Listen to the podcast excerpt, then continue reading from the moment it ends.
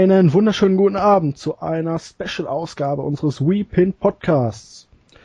Ja, der Februar hat begonnen, unsere Jahresend-Awards, der Victor, jetzt ja, mittlerweile knapp zwei Wochen draußen, Grund genug, sich die Ergebnisse mal ein bisschen genauer anzuschauen und ein wenig drüber zu philosophieren. Mit dabei sind heute neben meiner Wenigkeit der Travis, der ähm, Konstantin. Der Black Dragon, der Claudio.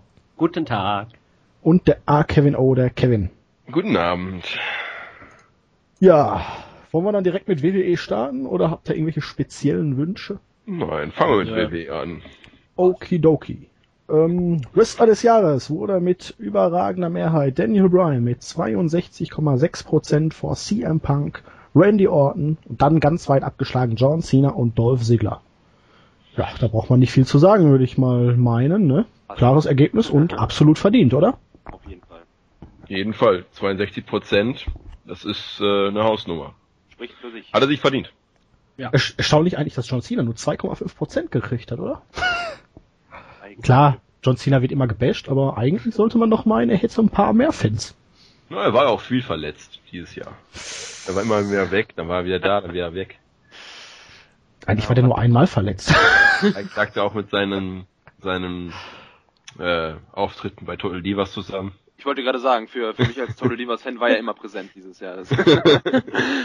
Man könnte jetzt geradezu sagen omnipräsent. Ja, sehr omnipräsent und besorgt um seinen Marmor. Wie kannst du es nur wagen, in meiner Küche zu kochen?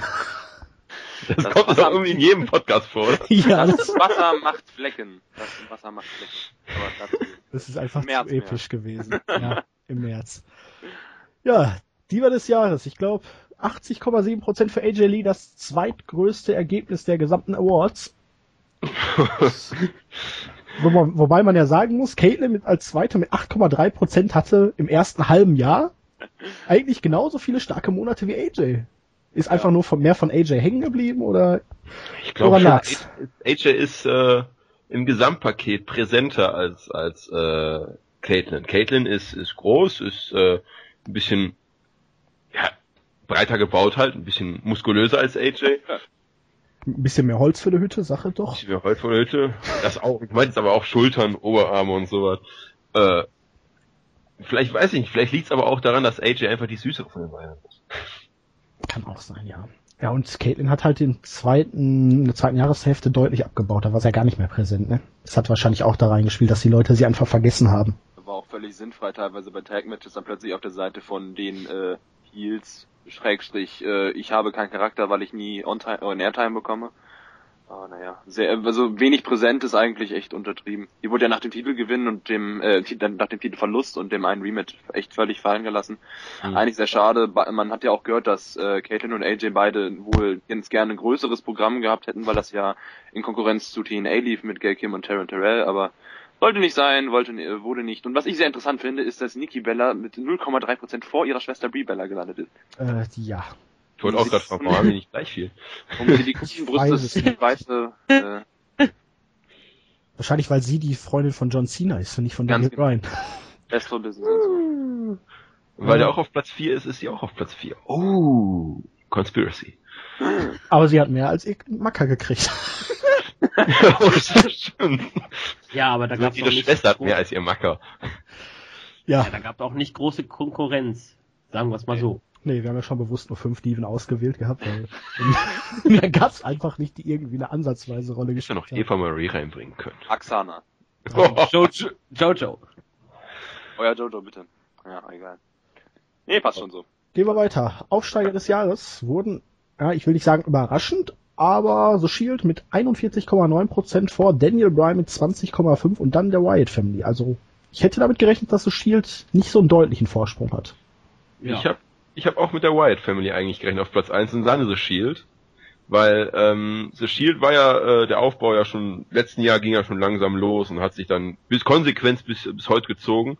Und bei den Wyatts, die sind ja direkt äh, Strich nach oben und nicht wie bei anderen direkt fallen gelassen, sondern äh, stehen auch weiterhin da oben. Das finde ich eigentlich ganz cool. Ich denke einfach, weil The Shield das ganze Jahr über präsent war. Ja, okay, das kann Wyatts nur im zweiten Jahresabschnitt sozusagen, wenn dazu kam. Wobei wobei The Shield natürlich auch ihre Aufs und Ups hatten. Ich erinnere nur, äh, also der Höhepunkt war ja nicht bei Extreme Rules, als sie dann dreifach, dreifach alle Champions waren. Und äh, dann kam ja aber diese Phase, das hat man ja in den News gelesen, wo äh, Seth Rollins irgendwie mich die Hand geschüttelt hat und Big äh, Show. ja, ja, Big Show, der schon wieder. Ja, und, und, äh, und Roman Reigns hat auch irgendwie was, oder weiß nicht, einer von, also zwei von dreien hatten irgendwas halt versaut und dann waren sie kurz im Doghouse, dann haben sie gegen Christian und die Usos das zweite Mal bei SmackDown verloren und da dachte ich schon, mein Gott, jetzt geht's bergab, aber ähm, insgesamt ist das trotzdem, finde ich, sehr vertretbar, dass die da auf dem ersten Platz gelandet sind. Jetzt Mhm. geht's auch gerade wieder Strich, äh, strichartig bergauf, wo Roman Reigns als der neue Top Dog wohl schon irgendwie so halb feststeht. Also das wird sicherlich auch in Zukunft noch sehr interessant mit anzusehen, mit zu verfolgen, was Ja. aus den rein wird. Der böse Fluch der Midcard-Titel, ne? Ja. Also er hat wieder zugeschlagen. Wobei Ja. ich ja bei der Promo von äh, The Shield bei letzter Woche Smackdown-Ausgabe absolut grandios fand, wo äh, Rollins dann meinte, boah, Dean, du bist der großartigste US-Champ der Geschichte. Keiner traut sich die Ich rauszufordern. finde, ich finde wirklich, ich finde wirklich, damit hat man das aber auch echt schon so ein bisschen gerettet, weil wenn man, wenn man schon keinen Herausforderer findet, dann muss man sich doch zumindest schon als Titelträger irgendwie drüber lustig machen können. Und wenn der Midcard-Titel bei dir selber keine Bedeutung spielt, kann er gleichzeitig auch nicht dir schaden, ne? Das ist schon Das ist äh, richtig, aber ja. gelaufen. Das bringt für den Titel wenig. ja, Und, das ist natürlich. Ja, die größte Überraschung vielleicht sogar Goldust auf 5. Also Goldust im zweiten Frühling. Was Ja, sagt das über seine bisherige Karriere aus? Er hat Naja. ja auch Ich zwei würd- ich würd- Prozentpunkte mehr als sein Bruder. Ich würde nicht mal sagen, ist sein zweiter Frühling, ich würde sagen, das ist sein erster Frühling, weil so gut wie, wie heute war Gold das noch nie. Ja, Also ich kann mich nicht dran erinnern. Inringleistung auf jeden Fall nicht. Und Ja. dass er jetzt auf einmal einen Yoshi Tonic auspackt. ja. Ja. Nee, auch sehr schön, das nochmal anzusehen, das Goldust. Also gerade das Match bei diesem ultra grotten Pay-Per-View äh, Battleground, das, das, äh, die Reaktion, die sie da gezogen haben als, als Road Brothers und gerade Goldust, das war echt, also der Hammer, fand ich. Vor allem, ich muss mich immer dran erinnern, äh, TNA, Black Rain. Black Rain, meine Güte. Mein, Mein war der Gott. fett und schlecht Der damals. sah, der sah aus wie sein Vater, der sah wirklich so Ja. körperlich aus wie Dusty Rhodes mit unglaublich viel Schminke und Drogen, Intus und so. Ja, ja, definitiv. Ja, dann Non-Wrestler des Jahr, nee, Tag Team haben wir erstmal. Tag Team und, Und Stable. ja, wie könnte es anders sein? Natürlich auch so Shield. Tag Team Stable, Dean Ambrose, Seth Rollins, Roman Reigns mit 51,5% vor den Rhodes Brothers und der Wyatt Family mal wieder. Ja, und dann die Real Americans, die Usos, ja. ja, sie haben alles dominiert, was es in Tag-Matches gab. Die waren ja bis auf der einen Niederlage bei SmackDown vor äh, Payback, glaube ich, waren sie ja ungeschlagen in Tag-Matches. Ja, und das scheint wohl die User dazu veranlasst zu haben, dass sie als Tag-Team bzw. Stable des Jahres halt den Preis verdient haben. Ja, sie hatten eindeutig gegenüber den anderen Teams den Vorteil, dass sie halt wirklich stetig präsent waren. Ja. Nicht nur ein halbes Jahr den Run hatten oder ein paar Monate. Mhm. Das muss dann auch honoriert werden, also geht absolut klar, oder? Ja. Und auch die anderen vier Teams haben ja auch ihre Berechtigung. Also Shield ist klar auf eins, das sehe ich auch so. Aber die anderen vier kann man auch gut dann nennen. Also die haben da schon eine gute äh, Reihenfolge gewählt, weil Rhodes Brothers, klar, haben dann die, die zweite Jahreshälfte dominiert als Team. White Family haben wir gerade schon drüber gesprochen, dann die Real Americans waren für mich zum Beispiel, ich fand die mega unterhaltsam. Ich finde die immer noch unterhaltsam. Nicht nur aber ich finde die verdammt, also das sind Entertainer pur. Und was das Cesaro da manchmal für, für, für Mimik auch raushaut, ist kein Vergleich zu Ambrose, aber äh, ich, ich finde, ich gucke mir Segmente von den Real Americans sehr, sehr gerne an. Vor allem macht Coulter auch einen großartigen Job. Kann, kann sich jemand an die Smackdown-Ausgabe erinnern, wo er da im Rollstuhl nach dem Big Show K.O. aufgekreuzt ist und die Usos ihn dann durch die Gegend geschubst haben mit dem Rollstuhl? Speziell. Ja, Boah, der hat ja eine schon. Gesichtsakrobatik, der war ja schon fast so grandios wie Dean Ambrose. Aber auch wenn er sich aufregt, dass seine Leute verloren haben, dieses, dieses ultra zusammengekniffene Gesicht, wie er sich dann tierisch aufregt und, und kocht vor Wut. Ich finde jetzt aber auch seine Schilder unglaublich super. Ja. Immer wenn er mit einem neuen Schild eingelaufen kommt ja, ja. und dann, und dann illegal, Illegals Make Me Ill oder so eine, so eine Geschichten dann natürlich. Er war doch beim, beim, äh, beim Royal Rumble, wo Jack Swagger reinkam, äh, every 90, 90 seconds äh, äh, Immigrant crosses. ja, ja. Genau, sowas in der Richtung.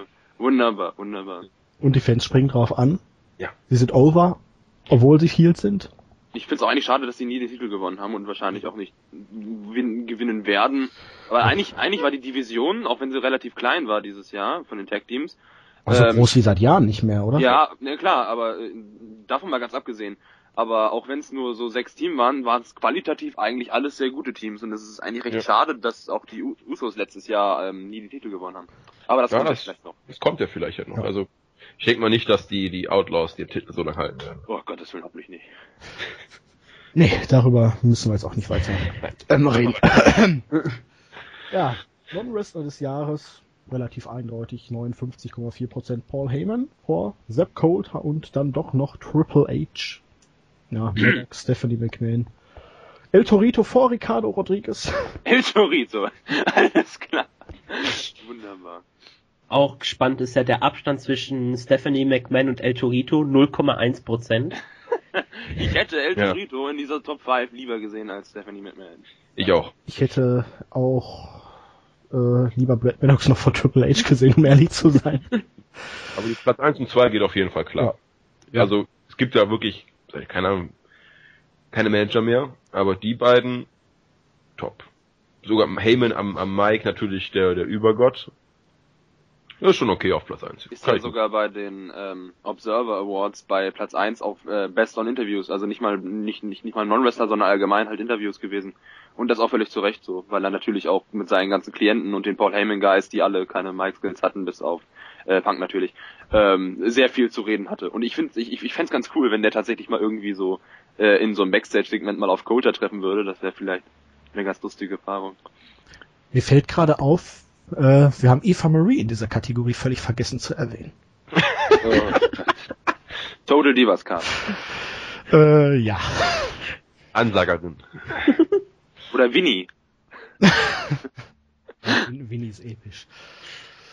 Gut, Match des Jahres. Wir hatten ja vorher in unserer Preview sozusagen hauptsächlich das Match zwischen CM Punk und Brock Lesnar beim SummerSlam favorisiert und es ist das Match auch am Ende geworden mit 35,3%. Vor einem weiteren CM Punk Match gegen den Undertaker bei WrestleMania und Daniel Bryan vs. John Cena vom SummerSlam.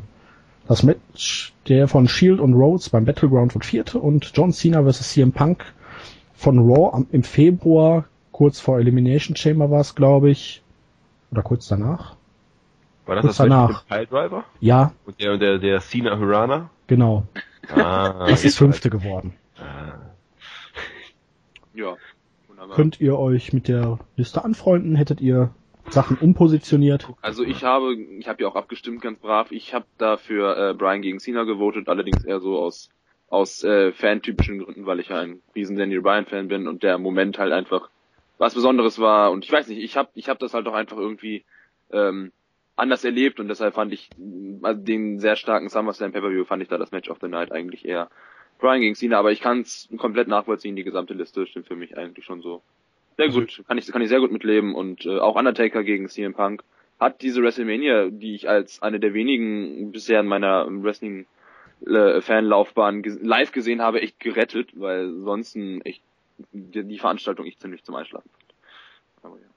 Ja, ich, ich finde Platz 1 gut gewählt. Also CM Punk vs. Brock Lesnar. Ich bin ja eh einer, der eher die, die härtere Gangart bevorzugt. Und das war doch schon, das war doch schon ein Musterbeispiel dafür, wie man ein intensives Match führt. Und äh, aber ich kann auch mit den anderen fünf, also den anderen vieren ganz gut leben. Von daher, Ja, ich als Ersteller der Liste, Mitersteller der Liste muss ja sagen, es war dieses Jahr sowas von verdammt schwer, da wirklich 10 Matches rauszupicken.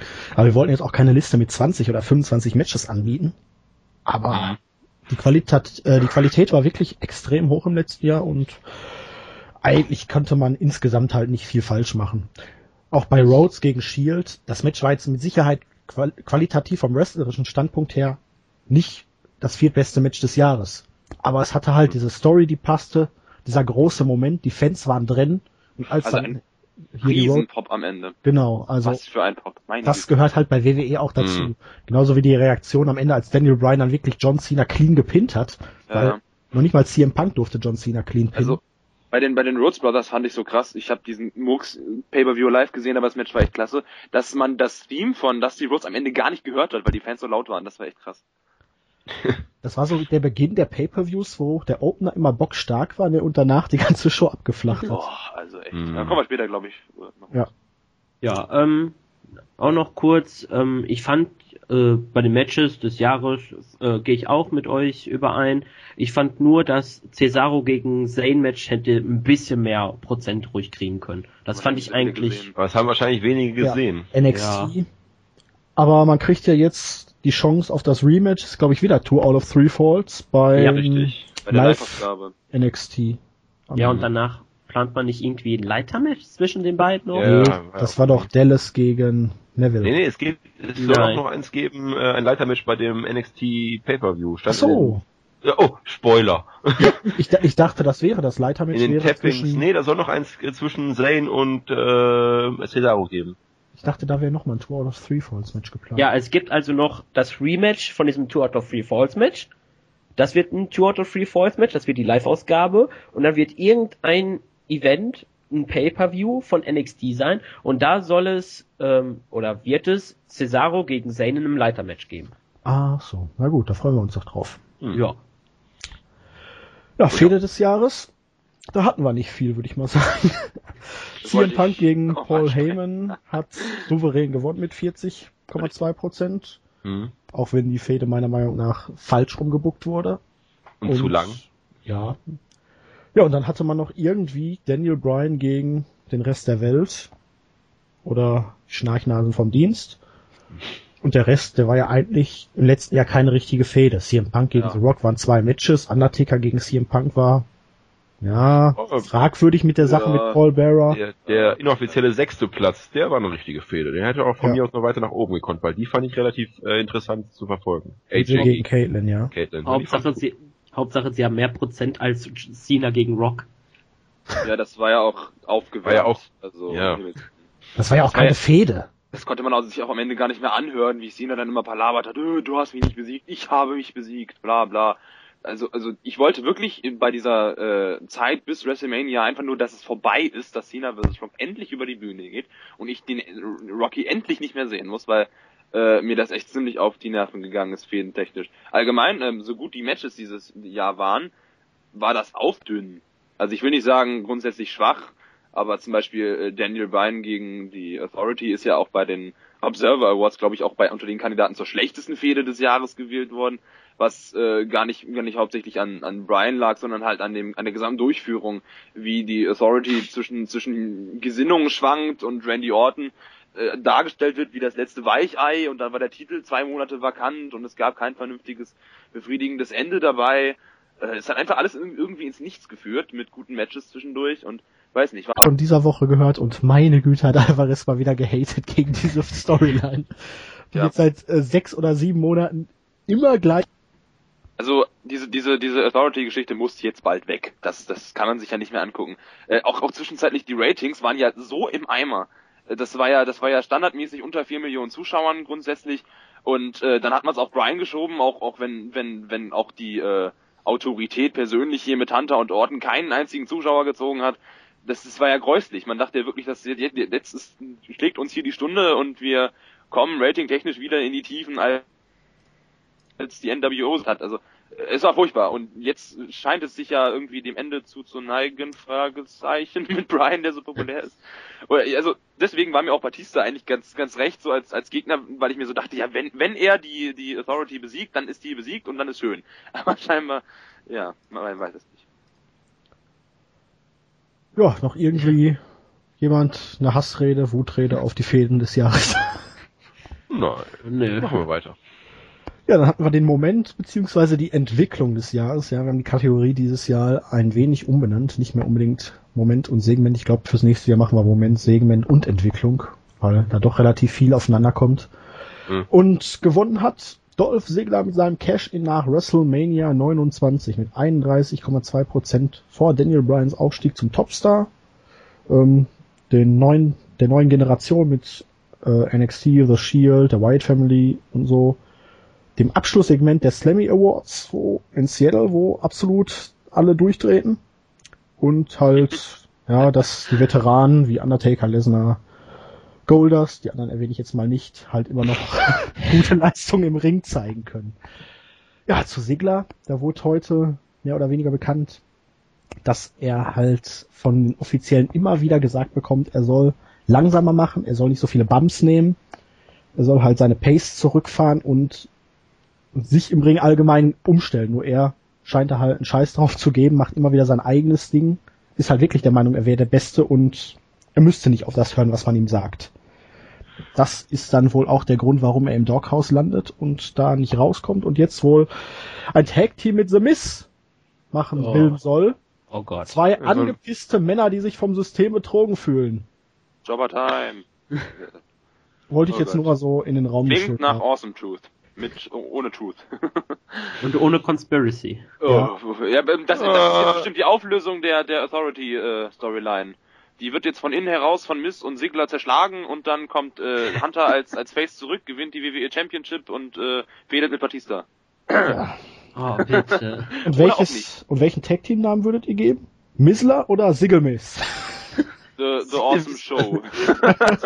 Die Awesome Show, finde ich. Ganz schrecklich. Also zur, zur Segler-Geschichte.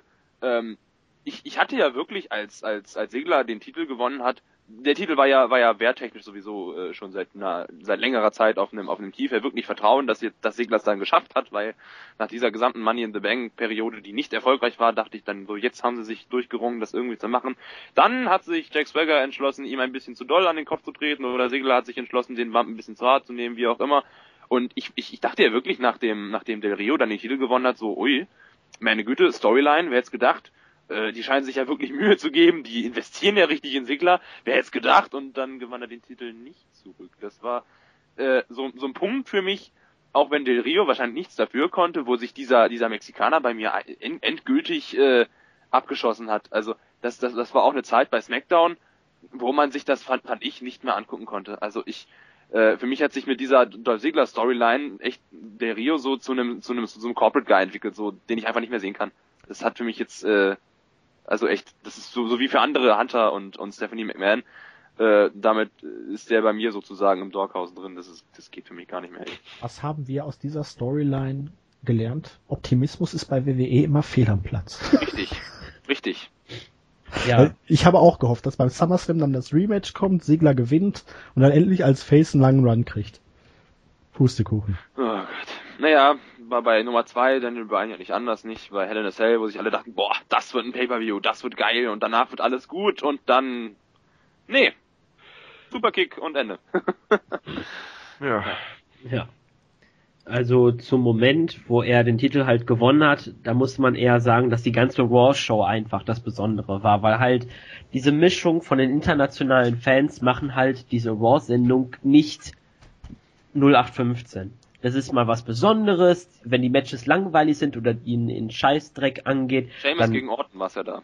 Ja, da feiern sie einfach alles ab, was ihnen gerade in den Kopf kommt. Sowas finde ich interessanter als andere Segmente, die man zum 500. Mal sieht. Orton beklagt sich wieder am Anfang der Show, ja, ich bin doch der beste Champion, warum muss ich denn meinen Titel verteidigen? Ich bin doch das Gesicht, das Gesicht kann auf nicht zerkratzt werden, ich zerkratze lieber Gesichter anderer Leute und so ein Schmarrn, das das ist auch das Problem bei mir mit der WWE. Die enttäuschen einen mit den Stories, wenn man sie so nennen kann. Und das deswegen äh, versuche ich auch, äh, ist auch langsam bei mir der Schritt angekommen, wo ich sage, WWE, nein, danke. Das, das Problem ist wahrscheinlich auch einfach, dass man immer wieder denkt, boah, jetzt, jetzt, jetzt kommt doch was, jetzt haben sie doch wieder was richtig Gutes hinbekommen und dann, nein, nein, nein, fickt euch alle hier. Wir machen das jetzt nicht und, und wir brechen das jetzt ab und hier, nehmt lieber wieder Orton oder Cena. Das Genau. Das ist ja wirklich alle zwei Jahre so. Es ist alle zwei Jahre ab 2007 mittlerweile gewesen. Cena Orton, Cena Orton, Cena Orton, Cena Orton. Und dazwischen war mal wieder so eine erfrischende Phase oder irgendeine Fehde, die anders war. Und dann kam alles wieder zum Alten. Selbst beim, beim Summer of Punk, ja, äh, äh, fing das, fing das, ich habe es heute auch ähm, im Forum schon mal gepostet gehabt. Ähm, ich habe mir den, den, die Brian and Vinny Show zu Money in the Bank 2011 angehört. Und selbst da wurde schon gesagt, direkt von, von Alvarez so, ich würde mich ja freuen, wenn ich nicht wüsste, dass sie ihn das innerhalb der nächsten zwei, drei, vier Wochen alles ruinieren werden. Und es ist tatsächlich passiert. Und ich hätte es damals nicht für möglich gehalten. Und so ist es mit, mit jedem tollen Moment oder mit jedem tollen, mit jeder tollen Entwicklung, die wir wahrscheinlich auch nächstes Jahr haben werden. Man ist sich mittlerweile einfach sicher, weil es einfach in 100% der Fälle eintritt bisher, äh, dass irgend, dass äh, jede ach so gute Entwicklung sich nicht fortsetzt, sondern dass es wieder im alten, in der alten Scheiße gippelt, bis es halt irgendwann total, total den Bach runtergeht. Ja, es war doch eigentlich schon Anfang des Jahres, jetzt im Januar, beziehungsweise eigentlich schon im Herbst des letzten Jahres der Fall. Du hattest John Cena, du hattest Randy Orton, du hattest The Big Show, du hattest Triple H und jetzt hast du auch noch Batista und Brock Lesnar äh, im Main Focus der Storylines. Du kommst dir vor wie vor zehn Jahren bald. Ja, mein Gott. Aber Was? gut. da könnte man jetzt, glaube ich, noch Stunden drüber Ich wollte gerade fragen, war nicht schon eine Kategorie weiter mit dem Thema? Das war alles noch Moment und Entwicklung, weil die Entwicklung alle in, im Nichts geändert sind, deshalb sind wir drauf gekommen. Okay. Nämlich vor der Enttäuschung des Jahres kommt noch der Pay-Per-View des Jahres. Und ich denke Oh, mal, der stimmt. SummerSlam mit 44% hat er absolut verdient gewonnen. und War deutlich der stärkste Pay-Per-View Hm, dieses Jahr. Ja, definitiv. Ja. Warum ist WrestleMania auf Platz 2? Weil CM Punk gegen Undertaker stattfand und es einfach äh, Oh, WrestleMania ist. ist. Genau. War WrestleMania, boah, nee, na egal. Jedem das eine. Ich fand SummerSlam super und stimme mit Platz 1 völlig überein. Gut, Ja. ich auch. abgehakt. Ja, kommen wir zur letzten WWE-Kategorie. Enttäuschung des Jahres. Und da habt ihr entschieden, liebe User, Story schreiben schwer gemacht, wie man Shows nicht booken sollte. Darüber haben wir uns ja gerade schon ausgelassen, hat mit fast 25% gewonnen. Vor der Entwicklung von Dolph Ziggler und The Miz vom World Champion zum Jobber, wo wir auch gerade schon ein wenig, da passt ja irgendwie, dass die ein Tag Team bilden, ne? Das ist einfach Hm. Screw Finish auf drei, WWE verleihen Pay-Per-View und dann halt etwas weiter abgeschlagen Daniel Bryans D-Push im Push, Just a Ugly B Plus und ja, Rocky als WWE Champion. Rocky hat sein eigenes Universum. Und Rocky muss keine Weekly Matches Mir fällt gerade ein Und geiler Rocky für Sigler und Miss ein. Nämlich? World Class Jobbers. Oh, der ist gut. Gibt es nicht noch, So ne, heißt bestimmt dann ihr Twitter-Name, weil Sigler hat sich auch Sigler genannt und äh, gibt es nicht schon in den Independent Ligen irgendwo ein Team, was sich The Jobbers nennt? Keine Ahnung. Das stimmt. Ich bleib aber weiterhin bei Siegelmist. Das. Ryback ehrlich- gegen Sigelmiss.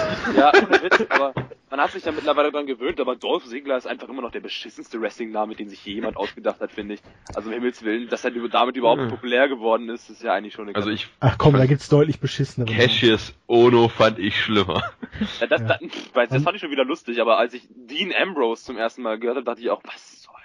Seth Rollins fand ich cool. eigentlich eigentlich auch viel noch noch eine andere naja, Kategorie, aber Ja komm, man hat aus Samurai del Sol, was sich ja schon extrem cool eigentlich anhört, Kalisto gemacht. das Das kannst nicht mal chanten. Der, der, der muss jetzt ja Lucha Lucha brüllen, weil nee, Kali- Kalisto, Ist Kalisto. Callisto nicht die, die Hexe bei Fluch der Karibik? ja Calypso. Das. Calypso. Das ist Jetzt kommt ja noch ein Valet, Calypso heißt oder so. Calypso, Callisto hört sich irgendwie wie eine Süßigkeit an, wie ein Lutscher Ja, ja. oder irgendwie so.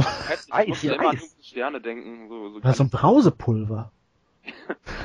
Ahoi, gerade ist so. Ja, äh, nochmal zu, zu The Miz. Ich finde es gerade bei ihm, der WrestleMania ja wirklich geheadlined hat, 27 war das, glaube ich, ja, ne? Ja. gegen Cena. Wenn man, ich habe, ich habe mir heute, ich bin ja süchtig nach diesen äh, Pay-per-View-Highlights, auf die es auf YouTube gibt, diese Zusammenschnitte. Und da habe ich heute sieben, WrestleMania 27 drin gehabt. Und wie pompös der damals rausgekommen ist mit dem Feuerwerk und den riesen Awesome-Buchstaben. Und er hat sie ja sogar gewonnen. Gewonnen im Main Ja. Event von WrestleMania. Und äh, er, wirkte halt einfach so, so wie ein Typ, der es geschafft hat. So, der echt von, von einem sehr, sehr, sehr schlechten Wannabe äh, äh, Reality-Star äh, der halt dann von diesem schlechten Status sich irgendwie hochgearbeitet hat mit ganz viel Wille und sehr viel Elan, der es dann einfach geschafft hatte und dann ging es mit mit langsam ging es dann bergab und in diesem Jahr, also um Himmels Willen, das war ja wirklich schrecklich, was, Was da sagt das über den eigenen Titel, über WrestleMania aus? Wenn der Kerl jetzt so gedepusht wird, das muss man doch auch, dann entlasst ihn doch besser, als jetzt zu zeigen, boah, der Kerl hat vor drei Jahren noch die wichtigste Veranstaltung des Jahres geheadlined und guck mal, wie schlecht der jetzt ist. Ist, ist, ist er so schlecht denn überhaupt geworden? Hat er sich so krass verschlechtert? Ich finde, äh, vielleicht initial. Aber auf der anderen Seite sehe ich da immer noch so einen Alberto Del Rio, der von, der seit 2010 äh, sich überhaupt nicht ansatzweise verändert hat ins Positive.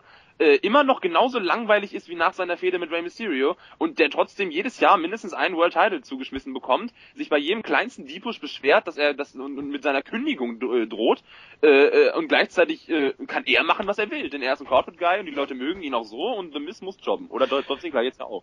Das Problem bei The Miz sehe ich vor allen Dingen darin, dass er, er sich nicht weiterentwickelt hat. Er hat halt, der Faceturn war ein absoluter Kill für ihn. Ja, das war Mhm. Und Ja. ich weiß nicht, ob es halt wirklich an ihm oder an WWE liegt, aber diese Promos, die sind absolut grottig. Im, im Ring ist er schlechter geworden wieder. Ist auch so eine Sache. Und es ist, es wirkt einfach nur noch peinlich. Und jetzt dieses Gimmick wieder, dass er sich darüber beschwert, dass er nicht eingesetzt wird bei Raw. Äh, Er beschwert sich wo? Genau, bei Raw, on air, darüber, dass er nicht eingesetzt wird. Äh, Ding. Ja. Teenage. I got some bad news for you. I'm afraid I've got some bad news. Ich finde super. Übrigens, das äh, Segment zwischen Barrett und Lawler hat einer von beiden verkackt, deswegen wirkte das auch so völlig planlos und beschissen. Weil Ah. eigentlich ist Lawler als Repräsentant für Leute mit Herzkrankheiten und irgendwas jetzt vorgesehen im kommenden Monat. Ja, irgendwie so, weil er es geschafft hat, er hat überlebt und irgendwie sollte halt Barrett da negativ drüber berichten und Lawler als Überlebender eines Herzinfarktes sollte ihm Paroli bieten, aber irgendeiner hat seine Phrase vergessen und das lief dann völlig aus dem Ruder und endete im Nichts. Solange man nicht ein Match zwischen den beiden am Ende bookt, ist es ja noch okay. Ja, ich dachte ja eigentlich, Barrett fehlt mit Miss, aber das hat man ja auch wieder ad acta gelegt. Was ist jetzt eigentlich Miss? Face oder Heel? Oder ist er Ähm, doch irgendwie Tweener? Ich weiß, ja irgendwie also ein, eigentlich ist er wohl Face, zumindest diese Woche wieder, weil er gegen Heel angetreten ist. Eh keine Reaktion. Also, Aber er war jetzt letzte Woche bei NXT und Gegen CJ Parker. ja, und er war der schlechtere von beiden. Oh Gott, Parker ist schon ein Lusche im Ring. Nicht nur im Alle- Ring. Das ganze Gimmick ist für die Tonne. Ja, Moonkid. das, war das der, der, Der Kiffer. der- der- Das Kiffer-Gimmick. Als Hippie-Gimmick, was auch immer. Aber das Er mochte wahrscheinlich ja, äh, bei das ist aber nicht der mit seinem. Handy, ne? Der sich immer darin... Nein, das ist Tyler Breeze. Breeze ist Genau, cool. Tyler- der Breeze war ist bei- wirklich cool. Der Lance Storm-Spieler, dachte schon. Also. Nein. Aber äh, man kann eh die NXT-Chants da nicht mit dem Main-Roster später vergleichen. Aber ich find's immer genial, wie Breeze dann rauskommt und dann immer Breeze is Georges. Ach ja. Na gut, noch irgendwelche Sachen zu WWE? Sonst gehen wir weiter zu TNA. Schaut, Ja, nächstes- TNA. schau, schaut dieses Jahr NXT. Das hat jetzt mit den Awards sehr viel zu tun, aber okay. Es gehört zu WWE. Von der kleinen Arena von NXT zu der noch kleineren von TNA. Äh, nein. ja. Okay, dann TNA. Wrestler des Jahres. Da hatten wir eigentlich dieses Jahr nur zwei, oder letztes Jahr, äh, die eine Rolle gespielt haben. AJ Styles und Bully Ray. Und AJ Styles hat mit 41,6% gewonnen. Ja, die Deutlichkeit hat mich persönlich etwas überrascht, weil Mich Bully auch. Ray ja doch sehr einprägsam war und eigentlich der stärkste Heel. Ja, dann ab, ganz abgeschlagen Jeff Hardy, Austin Aries, der Sieger aus dem Vorjahr. Ich glaube, der hatte letztes Jahr noch über 60 Prozent. Und der Aufsteiger des Jahres, wo wir gleich noch drauf zu sprechen kommen, Magnus.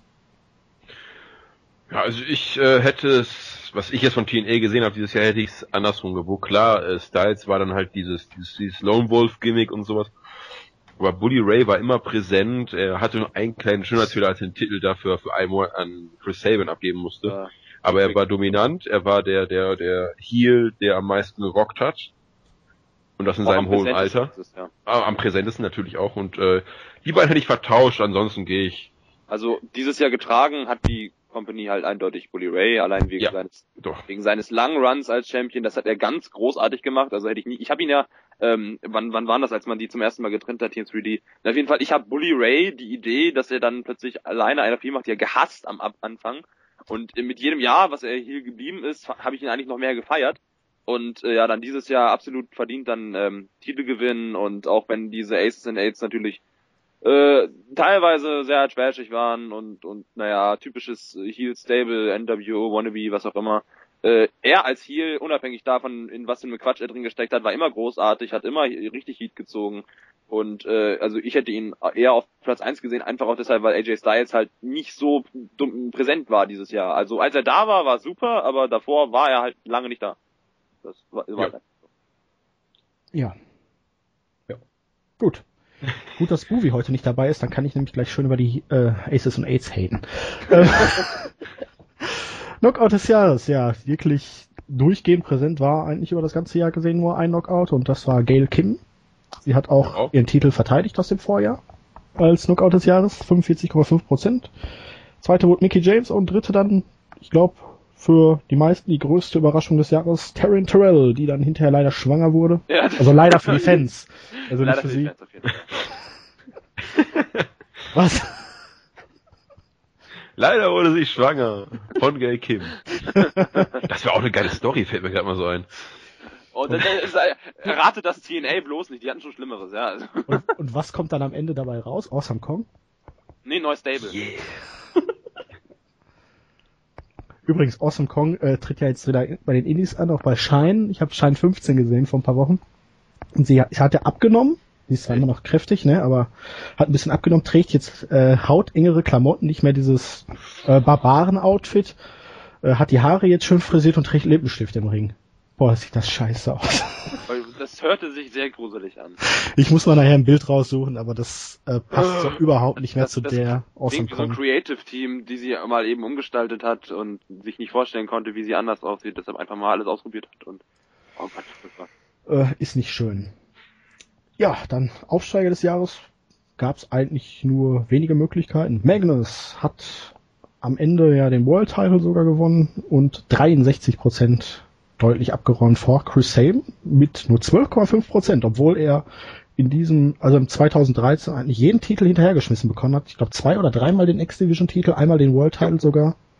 Da hat man sich wohl gedacht, meine Güte, der war jetzt lange verletzt, bevor er wieder kaputt ist, dann geben wir ihm mal schnell ganz viele Titel. Schnell, hier, und den auch noch.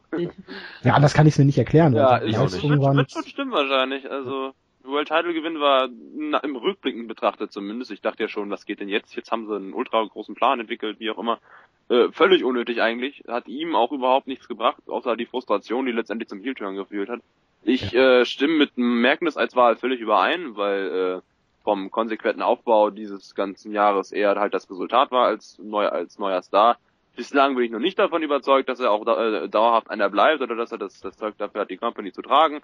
Auch wenn er sich größte Mühe gibt, aber seine Darstellung halt einfach immer noch zu wünschen übrig lässt. Aber insgesamt geht die Wahl ganz äh, in Ordnung. Und ich habe für Terran Terrell gestimmt, lustigerweise. Ein. Ich, ich, ich finde es interessant, dass äh, nur ein einziger dabei ist, und zwar Ethan Carter der Dritte, der äh, dieses Jahr erst debütiert hat. Alle anderen sind schon länger dabei.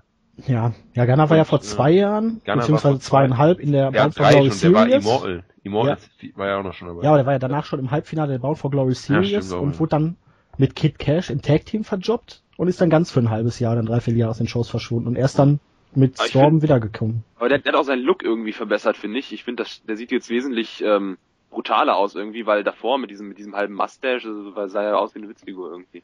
Ja, aber ich finde äh, Ghana eh cool. Mr. Intensity, also der kommt Ja, gut also- rüber. Er kommt, er kommt bisher ganz cool rüber. Jetzt ist halt die Frage, ich will jetzt von den Tappings her nicht spoilern, ob, ob, ob und wann und wie man ihn halt jetzt weiterhin kontinuierlich aufbaut. Aber ich denke mal, wenn er mit, mit Storm jetzt ein Programm anfängt, wird sich da halt zeigen. Eine ganz andere Frage. Äh, es steht ja bei den Aufsteigern des Jahres auf Platz äh, 6 und 7, also die Nennenswerte, Manic und Kenny King. Sind die überhaupt noch bei TNA? Äh, ja, aber halt, Nicht eingesetzt. ja, so wie es oft bei TNA ist. Was Du wirst mal eingesetzt, dann verschwindest du für ein paar Monate aus dem Programm und irgendwann kommst du dann. Kommst du wieder Ist mit mehr jetzt nicht so- Intensität. oder? Ja, ja. Ist jetzt nicht so, dass die X-Division vor Talenten überläuft. Also wäre jetzt nicht so, dass man sie nicht verwenden könnte. Also Hm. echt wieder so eine so eine Sache, wo man sich eigentlich nur an den Kopf packen kann. Weil da frage ich mich, warum hat dann äh, TJ Perkins sich dann äh, zu, entschieden, nach TNA zu gehen, anstatt äh, weiter bei den Indies äh, da Haupt meistens auch Matches zu bekommen? Warum hat Kenny King seinen Tag-Titel-Run geschmissen, um zu TNA zu gehen, nur um da jetzt wieder verdoppt zu werden? Das ist eigentlich auch eine Frage. Aber Kenny King ist ja nebenbei auch noch bei den Chippendales. Ja. Ja. Gut. Ähm, irgendwas zu Ethan Carter III. Ich mag ihn. Nope. Er schlagt mich. Ich mag ihn. Ja, ich fand Bateman bei NXT nicht schlecht, aber Auch nicht gut. Also, ne- nein, ist okay. Er wirkte in, in unserem Interview auch sehr sympathisch, aber für mich ist es doch ein bisschen zu monstermäßig, der Push. Er hat Probleme damit, gegen irgendwelche dummen Jobber wie North Furnham und wie hieß der andere nochmal? Louis Barnes? Louis Barnes zu gewinnen und dann auf einmal äh, buckt man ihn dann in Matches gegen Jeff Hardy, nee, auf jeden Fall gegen Sting, gegen Kurt Angle, also, hm, finde ich ein bisschen too much, zu schnell. Aber man hat immerhin, versucht man bei ihm mal was und. Ja. Bisher hat man noch nicht so viel falsch gemacht und äh, wer weiß, vielleicht kriegen sie es ja irgendwie hin. Ich bin aber gespannt, falls äh, äh, Dixie jetzt irgendwann aus den aus den Storylines bitte verschwinden sollte, wie es dann mit ihm als Kater weitergeht. Aber so grundsätzlich find, halte ich ihn für durchaus talentiert und ich finde halt auch den Look eigentlich, ähm, zumindest in seiner aktuellen Präsentation, dass da was draus werden könnte. Gut, Tag Team Stable des Jahres haben am Ende Bad Influence das Rennen gemacht, obwohl sie dieses Jahr, also 2013, also letztes Jahr, meine Güte, jedes Mal, ähm, ich glaube fast jedes Match verloren haben. Ich kann mich kaum an ein Match erinnern, was sie gewonnen haben. Vor War nicht viele, nein. Oh, den Aces und Aids, ich sehe gerade, wer da überhaupt alle, alles drin war. Bully Ray, Mr. Anderson, Devon, Nax, Doc, Garrett Bischoff, Wes Briscoe, D'Lo Brown und Brooke Tessmarker. Boah, ich hab die so gefressen. Ich bin ja allgemein diese ganzen Storylines, wo es um Machtübernahme, Autorität und hier und da geht, die kotzen mich so an. Das fing ja damals mit der NGO an, die wird heute hochgejubelt, aber ich bin da einfach kein Fan von diesen, immer, ist immer dasselbe, immer diese Massenbeatdowns, schlechte Matches und irgendwelche grottigen Leute, die dann versuchen, dadurch populär zu werden. Und das waren ja wirklich alles nur solche Graupen und Würste da drin, außer jetzt mal Bully Ray, Mr. Anderson, damit kann ich, mit dem kann ich auch überhaupt nichts anfangen und, boah, nee. Das Ding ist, es hat, es hat sich halt bei TNA so vermischt mit dieser Machtübernahme. Also grundsätzlich äh, ist man ja davon ausgegangen, dass sowas immer zieht, weil äh, es im Wrestling repräsentieren soll, wie sich der kleine Mann gegen seinen Boss, gegen seinen Arbeitgeber sozusagen auflehnt, so wie das bei, bei Steve Austin ja mit Vince McMahon der Fall war. Äh, Allerdings gibt es, gab es ja bei den Aces and Aids überhaupt nicht sowas in die Richtung. Das waren einfach nur verdammt viele Typen, alle sehr mäßig talentiert und die haben Stress geschoben und sie haben lange Stress geschoben und noch länger Stress geschoben und Hogan äh, kam dazu und keiner wollte sehen und äh, Brooke Hogan kam dazu und noch weniger wollten es sehen. Äh, diese, ach, keine Ahnung, was man sich da aber auch für Leute reingeholt hat. Ich meine, Mike Knox, ohne Witz, Mike Knox, oder, oder, oder hier, wie heißt da, der, der Gallows, mit Einschränkung vielleicht noch, oder, oder Wes, Wes Briscoe, Garrett äh, Bischoff. Garrett Bischoff, um Himmels Willen, also, äh, Aber hat- das, ich glaube, man wollte einfach nie ernsthaft rüberkommen. Die Aces and Aids waren ja schon immer irgendwie eine Witzfigur. Also aber das zieht sich ja auch über die ganzen Jahre bei TNA. Ist eine so eine scheiß Storyline abgeschlossen, dann kommt die nächste. Ja, so nach Immortal dachte ich, es geht nicht Aber hattest damals dann die, die Sache mit den äh, Jarretts, dann hattest du hier die Aces und Aids jetzt, du hattest dann vorher Immortal und du hattest davor die Main Event Mafia als Heel-Fraktion, die da Die Kontrolle übernehmen wollten und hier und da. Immer ist eine so eine Scheiße abgeschlossen, fängt die nächste wieder an. Kann man Ja, nicht vielleicht- einfach mal General Manager dahin packen und gucken, dass man sich auf Storylines zwischen den Wrestlern konzentriert und ja, nicht auf so eine vielleicht Scheiße. vertraut man den Workern einfach nicht allein genug, dass sie eine Company tragen können und deshalb muss man da zehn Jobber hinstellen plus ein, zwei äh, höher qualifizierte Menschen, um irgendwie auf Ratings zu hoffen. Vielleicht wäre es ja sogar erträglich, wenn WWE nicht denselben Scheiß machen würde. Ja, das, das war doch so, sogar ihre Strategie, dass sie jetzt anfangen, die WWE zu kopieren und, und es besser machen, so wie sie es mit AJ Styles äh, ver versucht haben. Die kopieren die WWE Und, seit äh, fünf Jahren schon. Ja, aber dieses Jahr fand ich es besonders offensichtlich irgendwie. Also, also gerade mit diesem Summer of Punk Wannabe Gedöns mit AJ Styles, was dann am Ende sehr aus dem Ruder gelaufen ist und ich immer noch sehr lustig finde eigentlich. Äh, und sehr traurig. Aber naja, ähm, nee. Also man hat immer schon genug Worker gehabt, die fantastische, fantastische Leute waren. 2009, Ende 2009, Anfang 2010 hätte man äh, sogar tatsächlich mal mit dem mit dem brachial guten Roster, mit den brachial guten Leuten eine ernsthafte Konkurrenz zur WWE werden können. Äh, also gerade mit ungenutzten Leuten von der WWE wie dem ehemaligen Elijah Burke, der sich ja da wirklich richtig gut gemacht hatte und dann im World Title Match gegen AJ Styles Opfer von dem beschissensten Booking aller Zeiten geworden ist mit Flair und Hogan, was auch immer. Äh, aber man, man macht es einfach nicht. Man vertraut vielleicht einfach nicht drauf. Man will es vielleicht auch einfach nicht, weil Dixie Carter als, als Hauptinvestor halt sagt, ich will das, ich will das, ich will das. Und dann sagen so, alles klar. Und dann gibt's da ja wahrscheinlich auch noch einen Vince Russo, der sagt, ja, wie wir machen wir das und das. Und äh, Dann gerüchtet. das, ja, man, man gerüchtet, aber er ist ja auch offiziell bis 2012 eingestellt gewesen. Und da ist ja schon lange genug schreckliche Dinge, mit, sind ja schon lange genug schreckliche Dinge mit ihm passiert. Oder ja, vielleicht soll es einfach nicht sein. Vielleicht ist ja 2014 das Jahr der großen Änderungen und äh, alles wird gut.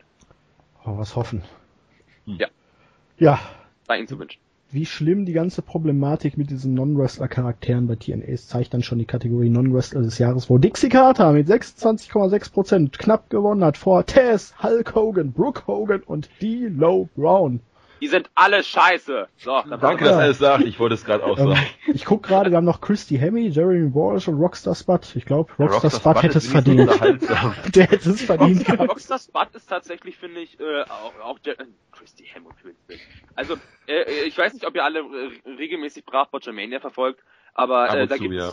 da gibt es ja schon diese wunderbare äh, äh, äh, Kategorie Insane Tales Commentary. Das ist mit Abstand. Also, also Michael Cole im Augenblick ist, ist Jim Ross dagegen. Das ist ja wirklich, also von, von der Leistung als Kommentator, schlechter geht ja nicht. Äh, keine Emotion, verhaspelt sich in jedem Satz sechsmal, er erzählt den größten Schwachsinn, er kann, auch wenn er eh eigentlich ja selber Wrestler war, benimmt er keinen einzigen Move, fängt an im JBL-Stil irgendwelche bescheuerten, äh, äh, bescheuerten, jetzt überschlagen, jetzt schlägt sich meine Stimme schon, äh, äh, Geschichten zu erzählen. Keep Und, calm äh, down, keep cool. Also, um Himmels Willen, das ist also wirklich ein richtiger Lackaffe geworden. Und Hulk Hogan. Weißt du, warum er, ke weißt, warum er Oh. keine, keine Moves kennt? Weil alle Moves bei ihm mit Taz anfangen. Taz Flags, Ja. Taz Mission. Jetzt- jetzt müssen- Jetzt sollte er einfach wieder äh, verschwinden. Jetzt muss ich irgendwie wieder an die CNC Wrestle Factory denken. Move, move! Ja. okay. Ja. Aber man sieht echt, das sind, das sind Graupen. Da haben wir zweimal Hogan drin. Zweimal Hogan als Non-Wrestler. Also Brooke Hogan ist ja wohl der größte Witz in dieser ganzen Top 5, oder? Ja, ja. Ganz Daseinsberechtigung, die Brooke Hogan im amerikanischen Fernsehen hat, war Sand Sharks und Two-Headed Shark Attack. Großartiges Thema. Wunderbare Filme, wunderbar, auf jeden Fall. Aber gut. Dann hatten wir vielleicht bei TNA die umstrittenste Kategorie, Match des Jahres. Und ich habe auch dafür gestimmt. Ja. Taryn Terrell gegen Gail Kim von Slammiversary. No, Last Knockout Standing Match. 20,2% vor AJ Styles vs. Bully Ray von Bound for Glory, was ich absolut verwundernswert finde bei diesen ganzen Eingriffen und dem Overbooking. Vor Jeff Hardy, Austin Aries, Bobby Roode, Genesis Main Event. Kurt Angle vs. AJ Styles, Slammiversary und AJ Styles vs. Austin Aries, No Surrender.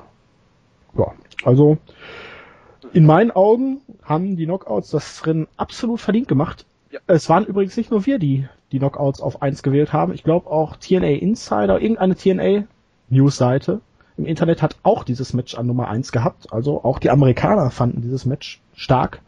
Vielleicht auch die anderen Matches so schwach. Weiß ich nicht. Bei uns auf der Startseite unter der Abstimmung hat es ja eine relativ interessante Diskussion darüber gegeben, weil jemand absolut nicht damit einverstanden war und meinte, er könnte 40 Matches benennen im letzten Jahr, die besser waren als dieses. Ja, Joseph Park versus äh, Bad Influence wahrscheinlich. Ja, aber ja, Überraschung des Jahres würde ich schon fast sagen, ne? Ja, also eins geht, finde ich, völlig in Ordnung. Ich, ich weiß nicht, also das, was WWE dieses Jahr an starkem Wrestling hatte, war bei, war bei TNA irgendwie, äh, ich will nicht sagen schlecht, aber ähm, es war nichts Nennenswertes. Ich finde, dass TNA wirklich verlernt hat, ähm, Big-Time-Matches zu kreieren. Da plätschern, plätschern alle Matches so vor sich hin und irgendwie ist man auf nichts mehr richtig gespannt und alles hat diese, hat diese, hat diese Impact-Zone-Atmosphäre und ist so, ja, ist ganz cool, aber Könnte ja auch damit zu tun haben, halt wirklich, dass man jetzt so viele Pay-Per-Views gestrichen hat, Ja. ständig diese Specials bringt und man eigentlich dann, obwohl man kaum noch Pay-Per-Views hat, trotzdem keine Zeit hat, um die Matches richtig aufzubauen, oder? ja, aber das Ding ist, bei den Pay-Per-Views, die, die es dann tatsächlich noch gibt, läuft es ja auch nicht viel besser. Nee, wenn Also- man da alles zwei Wochen vorher durcheinander wirft, nochmal neu buckt und dann Ja, ja, ja. Oder dann am, am Tag des Pay-Per-Views noch eine Stipulation ändert oder sonst irgendwas rausschreibt. Äh, nee, haben sie einfach verlernt und ich weiß nicht, ob ich dieses Jahr irgendeinem Match tatsächlich wirklich so vier Sterne aufwärts gegeben hätte, wo es doch bei WWE zahlreiche gab, die sogar drüber gekommen sind. Also äh, es ist auch so, dass sich die Pay-Per-Views, äh, Pay-Per-View-Matches noch weniger von den Weeklies unterscheiden, als es schon bei WWE der Fall ist. Aber ähm, ja, also eins geht wunderbar in Ordnung. AJ Styles vs. Bully Ray fand ich persönlich nicht gut. Äh, äh, den Three-Way darunter kann man eigentlich mit mit Aries und und Root nicht viel falsch machen. Jeff Hardy, na gut. Ähm, aber ansonsten mäßiges Jahr, Wrestling-mäßig, äh, qualitativ. Und äh, aber die Knockouts, deshalb war es auch, wie du es gesagt hast, schade, dass Terrell schwanger geworden ist, weil nach dem nach der Matchreihe gegen Gail Kim, die nun wirklich äh, klasse war, auch die weiteren Matches, dachte man halt so, jetzt hat man eine Konstante in der in der Division, die ordentlich aufmischen kann und dann, äh, naja, hat sie halt privat ihr Glück gefunden, das sei ihr zu wünschen. Und man hat es ihr auch absolut nicht zugetraut, ne? Dass Nee, sie wirklich so, man kannte sie ja Also- von WWE als ähm, kreischende Frau von Drew McIntyre. Zumindest hinter den Kulissen. Wenn sich noch jemand dran erinnern kann, die Ja. Playboy-Affäre. Oh je. Oh je. Ja. War sie nicht noch äh, GM von ECW damals? Davor, davor. Ja. Ja, davor. Als Erstassistentin von Teddy Long und dann hinterher auch GM, ja. Entertainment. Da war sie sogar gar nicht schlecht. Okay. Ja, Fehde des Jahres hat dann, boah, es hat gewonnen die Main Event Mafia gegen die Aces und Aids. Das haut mich gerade voll vom Hocker. Ähm, weil die einzige Fehde, die wirklich so länger war, war eigentlich Bully Ray gegen AJ Styles auf zwei, weil die zog sich ja eigentlich mit Unterbrechung über das ganze Jahr. Weil die fing schon im Januar Ja. an und ging dann doch genau bis Mount for Glory. Ja, Bobby Roode gegen Kurt ging- auch eine Weile. Aber die Ja. hat, die hat ja auch jetzt ähm, noch, noch reingespielt in den Februar Ja, noch die war weiter. nicht wirklich fertig und Bobby Nee, Roode gegen Kurt Angle. werden. Ja, Bobby Roode gegen Kurt Angle war auch, aber auch tatsächlich, wie ich fand, eine, äh, wenn sie jetzt zu Ende ist, ich weiß es nämlich nicht, dass die Cage Match waren alles andere als eine eindeutige Entscheidung zur Beendigung der Fehde. Eine sehr intensive, sehr gut geführte Fehde. Hätte ich nicht gedacht. Und Kurt Angle ist nach wie vor ein Phänomen. Was der immer noch in diesem Alter aus sich rausholt, das ist fantastisch. Und ich habe große Angst, dass er sich für diese Dreckspromotion äh, im nächsten Jahr kaputt macht. Dauerhaft. Angeblich ist er ja schon kaputt. Ja, gab ja schon diverse Fotos und er äh, Work-Matches gegen die ähm, Empfehlungen der Doktoren. Jetzt hat er schon wieder ein Steel Catch Match gegen EC3. Äh, sein Nacken soll ja ungefähr in dem Zustand sein, in dem Edges, Edges, äh, der, der Nacken von Edge war, als er in den Ruhestand geschickt wurde von der WWE. Und ich find's schade, weil er meinte ja auch selber, er will nochmal zur WWE zurück und äh, dann einen schönen Moment haben und ich, ich find's eigentlich schade, wenn er da dann plötzlich kein Match mehr bestreiten kann, weil die halt bessere Doktoren haben, die sagen, um Himmels Willen, äh, ein falscher Move und du landest im Rollstuhl. Ähm, wollen wir Wetten abschließen, dass er wieder seinen Moonsault vom Käfigdach zeigt bei Lockdown? Ich befürchte es eigentlich. Ich auch. Aber er Darf hat es ich gegen Wes Briscoe nicht gemacht, der macht das hier ja auch nicht. Darf ich mich mal eben über Platz 1 aufregen? Mach, mach, mach, mach. Gerne, gerne. Also ich, ich, bin ja, kann, ich bin ja wirklich kein Öfter. Aber diese aufgewärmte Kacke Main Event Mafia, die total unnötig war, um jetzt gegen die Aces und Aids zu stellen, dann holen beide Teams sich einen Fighter. Also einen MMA-Fighter, keinen Wrestler, einen MMA-Fighter. Also Jackson, Rampage Jackson und Tito Ortiz. Tito Ortiz. Die, ja, die, die beide wahrscheinlich zusammen noch nicht einmal auf zehn Auftritte in den Shows kommen, total unnötig waren und irgendwie Main Event Mafia hat, keine Ahnung, wir haben einmal gegen Aces und Aids, glaube ich, als Team gekämpft und dann war die schon wieder weg. Die ist, hat sich in nichts aufgelöst. Wo ist die? Die gibt es nicht mehr. Aces und Aids war auch nicht mehr, aber da war es logisch am Ende. Ich, das ist ein Schrott gewesen, diese Fehde. Ich habe mich äh, da aufgeregt. In den Shows, aber, aber, aber nicht, nicht gut aufgepasst, denn der Zweck der. Main Event Mafia war es nämlich, die Aces und Aids zu zerschlagen. Und danach gehen alle wieder ihre eigenen Wege. So einfach ist das hier nämlich. Ja, ich fand die Story noch scheiße. Ja. ähm, der ganze Aufbau war für die Grütze von der Main Event Mafia. Ja, ja was war, was heißt Sting Aufbau? verliert bei Slammiversary gegen Bully Ray und kündigt danach an, alle haben mich im Stich gelassen. Das ganze Roster, Ja, ja, also werde ich ein paar alte Freunde suchen müssen. Und dann sucht er sich äh, Magnus, Samoa Joe und Kurt Angle, die allesamt bei Slammiversary in der Arena waren, Matches bestritten haben und Ja, ja. ihn im Stich gelassen haben. Weißt du, wenn er wenigstens Leute geholt hat wie den Warrior. oder, oder, keine Brian Ahnung. Knobs und den anderen. Brian Knobs und Nasty äh. Jerry Satch, ja. Oder Vampiro. Bobby Lashley. Äh, Bobby Lashley hat übrigens immer noch einen Title Shot bei TNA offen. oh mein Gott. Ja, dann wird er nächstes Jahr für den Rampage Jackson äh, DNA World Champion, es kommt von Bobby Lashley zurück. Ja. Aber, aber Ja, Tito Ortiz, die, dieser Moment geht für mich wirklich in die Geschichte ein, weil ich war tatsächlich seit Jahren mal wieder gespannt, wen TNA zurückbringt. Und meine Erwartungen waren zwar nicht besonders hoch, ich war einfach nur gespannt, aber als ich dann wirklich gelesen habe, so Tito Ortiz, okay, das ist jetzt wer, dann habe ich mir das Video angeguckt, ähm, die wir immer verlinkt haben, und das hatte ein, das hatte eine, das hatte eine, eine Dislike-Bar, das war bei TNA nicht, nicht normal, das hatte vielleicht so so 5% äh, Likes und der Rest halt wirklich Dislikes. Und diese Arena, wo er reingekommen ist, äh, äh, als er reingekommen ist, Totenstille, keine Reaktion. Und Mike Tenay rastet aus und, oh mein Gott, es ist der legendäre MMA-Fighter Tito Ortiz, ein historischer Moment und so totales Schweigen der Arena. alle fragen sich, wer? Ja.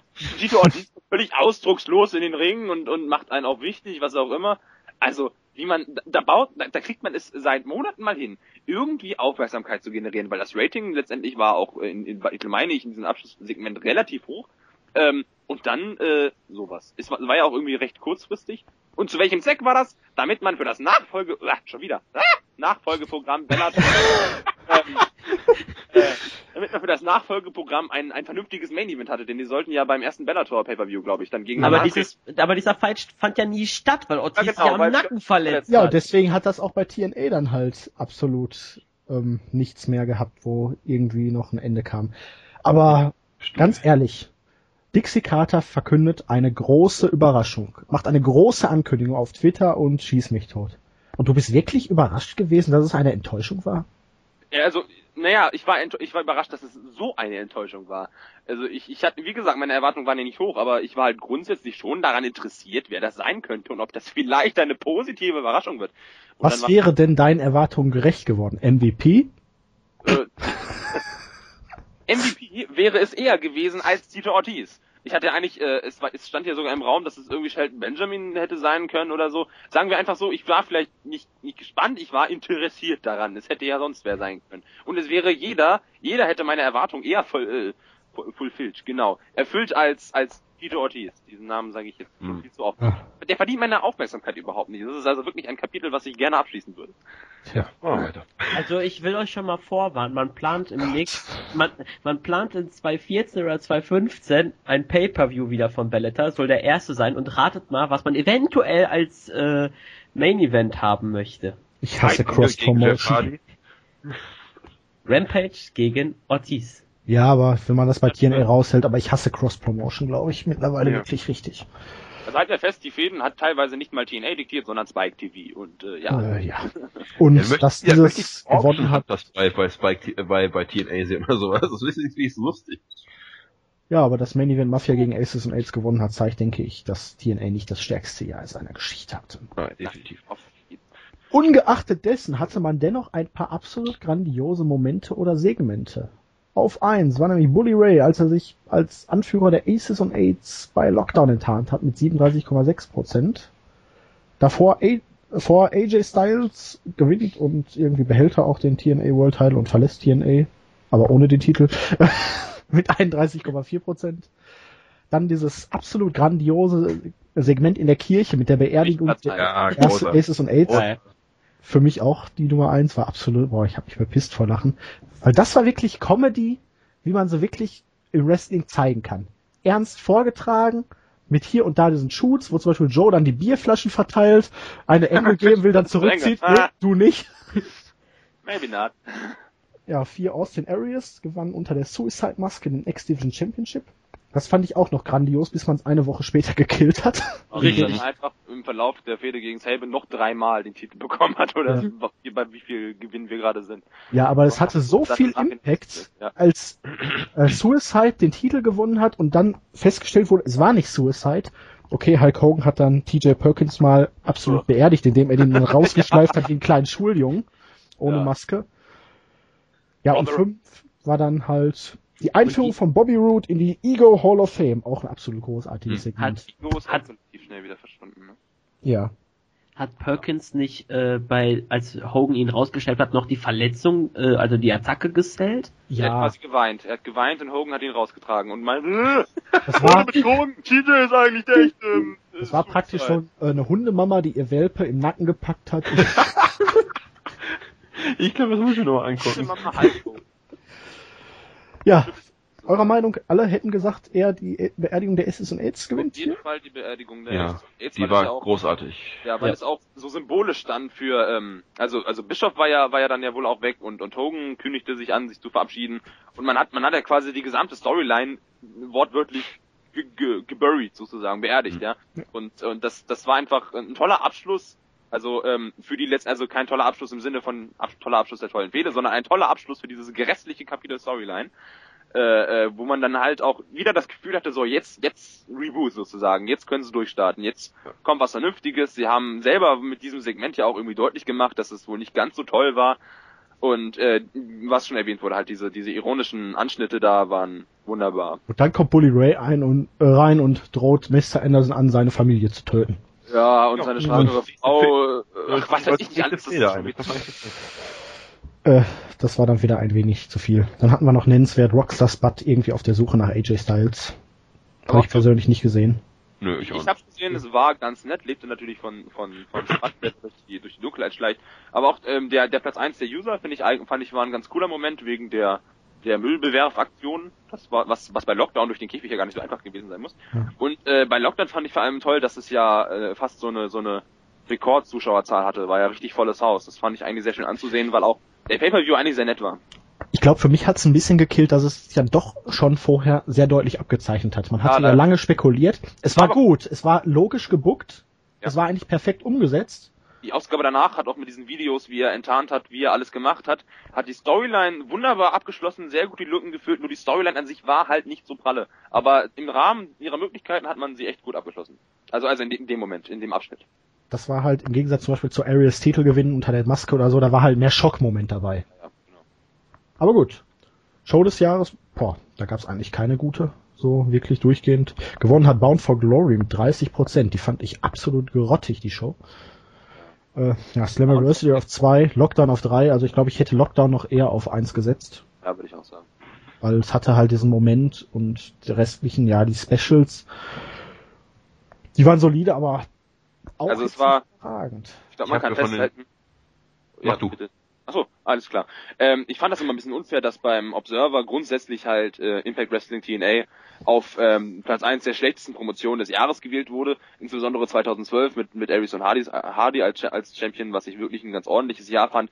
Nur ich fand dieses Jahr kann man echt so im Vergleich schon vertreten, dass es echt ein schlechtes Jahr für TNA war, sowohl mit den ganzen Komplikationen und Abgängen als auch so von von der Storyline und den einfach der Qualität. Also es war nichts richtig Gutes dabei, fand ich.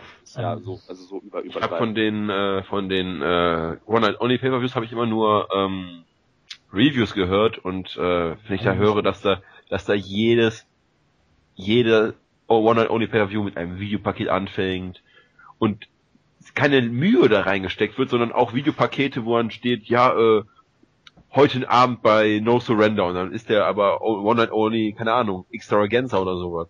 Es ging auch, glaube ich, kaum Match Sinn mal über 15 Minuten. Ja. Nee, Ah. ja, ja. Also, also die, die Specials fand ich sogar eigentlich besser als die Pay-Per-Views mit Ausnahme von Lockdown, würde ich sagen. Und, und Bound for Glory fand ich eigentlich echt, also, bis, bis auf die Tatsache, dass AJ den Titel gewonnen hat und es danach einigermaßen spannend weiterging, aber er durch die Tatsache geprägt, dass man eben als Mark wusste, dass AJ tatsächlich wahrscheinlich die Company verlässt, äh, eigentlich alles relativ schwach. Vielleicht Destination X noch so mit, Hm. mit Sabins Titelgewinn, wo man erst so dachte, WTF, was geht denn jetzt ab? Und jetzt ändert sich alles nochmal, aber das war ja im Endeffekt auch nichts mehr als so ein, ja, Sabin ist der Company treu, geben wir ihm mal den Titel, so. Ähm, ich bin bei TNA immer nur so halb drin im Moment, weil mich das letzte Jahr wirklich gecrashed hat. Was ist eigentlich aus dieser äh, 24-7, 350 Tage, bla bla bla geworden, wo die Wrestler für den Fender irgendwie rund um die Uhr erreichbar sein sollten und da... Du meinst das Konzept mit dem Hogan das Business für immer verändern wollte? ja, ja, das... Ich glaube, das, äh, ist mit Hogan gegangen. ja, Weil man hat aber das war auch gruselig, hat sich das gelesen, als er zum ersten Mal verkündet hat.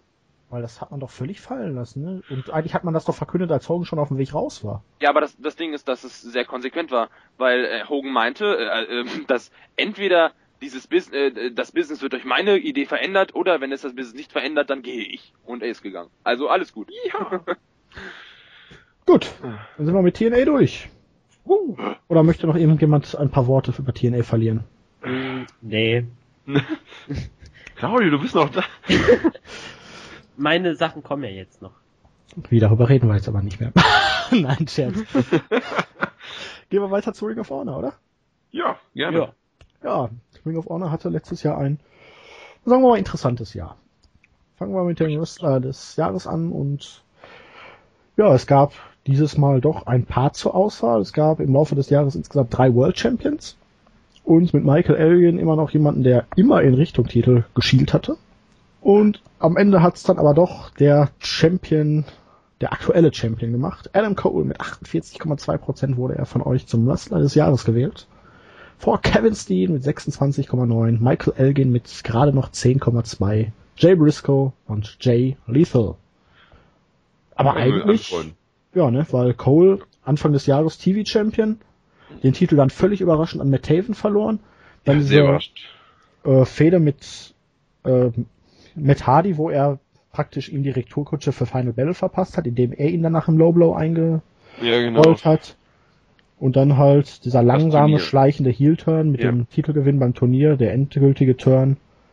Mich stört bei Adam Cole nur in der Darstellung, ich habe nichts dagegen, wenn ein Heel äh, billige Tricks einsetzt. Mhm. Aber mich stört es, dass er halt immer wegrennt. Wenn er halt arrogant wäre, wenn er von sich überzeugt ist und dann trotzdem alles tut, um zu gewinnen. Das fände Mhm. ich besser, als wenn er jetzt immer versucht, möglichst wegzurennen, auszuweichen und das wirkt mir ein bisschen zu schwach für einen ROH World Champion. Ja, aber Cole, bei ihm stimmt das, das Gesamtpaket, finde ich. Also er, er bringt den Heel eigentlich ganz gut rüber.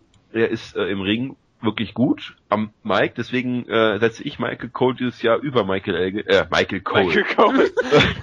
Uh, uh. setze Adam Cole über Michael Elgin, weil Elgin finde ich nicht ganz so stark am Mikrofon wie Cole. Ja, aber ähm, Cole auch Charisma hast schon recht. Äh, man könnte Adam Cole ein bisschen besser darstellen als als Heel, aber ähm, ja, zum Beispiel so wie bei PBG kannst du ihn nicht darstellen. Nein, aber das finde ich auch dann wiederum gut, dass man ihn nicht genauso als Ziel darstellt wie bei PWG, weil er sich dadurch halt bei den Fans nicht so schnell abnutzt. Wie wird er denn da dargestellt, mal für mich als Unwissenden? Da Ähm. ist er halt der große Macker, Suck My Dick immer schön, ne? Ach so. Ja. Macht er einen auf King of Kings. Nein, nicht auf King of Kings, aber er ist halt der Ja. King of the Cotlet. Pedigree. Ähm, mit Okay. Mount Rushmore ja mittlerweile, Ja, mit das Kevin. Steen und den Young Bucks. Aber da ist er halt arrogant, von sich überzeugt, nutzt trotzdem jede Möglichkeit zu gewinnen, muss zwar auch äh, oft Hilfe kriegen, aber halt anders.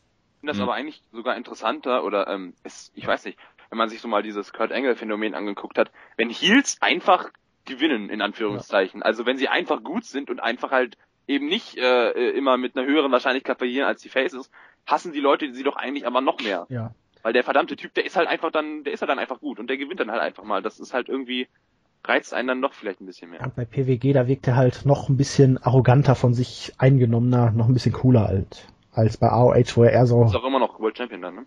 äh, ja, Rekordhalter jetzt mittlerweile auch. Ei, ei, ei. Bei Raw ist er ja eher so der stilvolle Champion mit dem Anzug und so. Steht ihm auch gut. Ja. Ist mir übrigens aufgefallen, alle Heels, bis auf, äh, also äh, in, in den großen Ligen tragen Anzug. Ja, bis auf Also- Batista. Ah ja gut, der ist kein Heel, aber wieso an? Der passt Jeans und Nasenring. Uh. Nee, äh, Nasensteinchen. Okay. Hat ist er ja kein Stier. Oh, ein Steinchen. Ja, so äh, wie die kleinen Mädchen, weißt du, Bauchnabelpiercing Ja, ja. hat er nicht, aber dieses Steinchen. Weiß man's? Vielleicht muss er es vorher rausnehmen. Ja, möglich. Okay, Aufsteiger des Jahres hat auch Adam Cole gewonnen. 50% hat er gekriegt. Ganz deutlich. Und ja, vor Jumper, aber der kam auch erst im Mai wieder zurück. Ähm, Hat aber dann ein starkes halbes Jahr. ja. Matt Taven als längster TV-Champion der Historie ist Dritte geworden. Ja, und dann ACH und Kyle O'Reilly, der halt bei ROH ein bisschen davon benachteiligt wurde, dass er mit Fish im Tag-Team. Nee, er hatte ein wunderbares, richtig starkes Jahr, dem er auch verdient gleich, gehen wir drauf ein, Tag-Team-Stable des Jahres gewonnen. Aber für Aufsteiger des Jahres hätte er wahrscheinlich dann eine Singles, einen Singles-Run hinlegen müssen. Ja. Da kann ich mich eigentlich nur euch anschließen, falls ihr gesagt habt, dass Cole halt verdient Aufsteiger des Jahres ist. Er hat halt das Jahr dominiert. Er ist vom unteren ehemaligen Tag-Team-Wrestler zum Hauptstar geworden. Ja, Champa mit seinem Comeback und dem neuen äh, intensiven Stil, der sagt eigentlich sofort einem was, weil er einfach so geil ist äh, im Ring, finde ich zumindest. Äh, ja, Taven ist nicht so mein Fall. Ähm, ja, ansonsten nennenswert, Adam Page hat es noch auf die Liste geschafft. Hatten wir keine Vor an- Michael Bennett. Ja, das Ja. überrascht mich ein bisschen. Mich auch. Obwohl, Obwohl, Michael Bennett war ja auch äh, Anfang des Jahres, oder? Ich weiß Er war nicht, lange nicht war. da, weil immer War lange nicht bei, dabei gerüchtet wurde, dass er halt WWE, WWE ja. gehen würde. Ja. Ich glaube, er kam auch erst Mitte des Jahres wieder richtig fest ins Programm. Ja. ja, ansonsten Und dann waren erstmal VJ Whitmer. ansonsten gab es ja auch bei Our Age jetzt nicht solche Aufsteiger wie jetzt Adam Cole, die es wirklich von unten nach oben geschafft haben. Taven. Matt Taven. Der kam aus dem Nichts. Top Prospect gewonnen, TV-Title gewonnen, ganze Jahr über. Und dann am Ende von Champa zerstört. Ja, so kann man sagen. Ja, ACH, hoffentlich wird was, äh, wird's aus ihm was im Jahr 2014. Ich halte viel von ihm.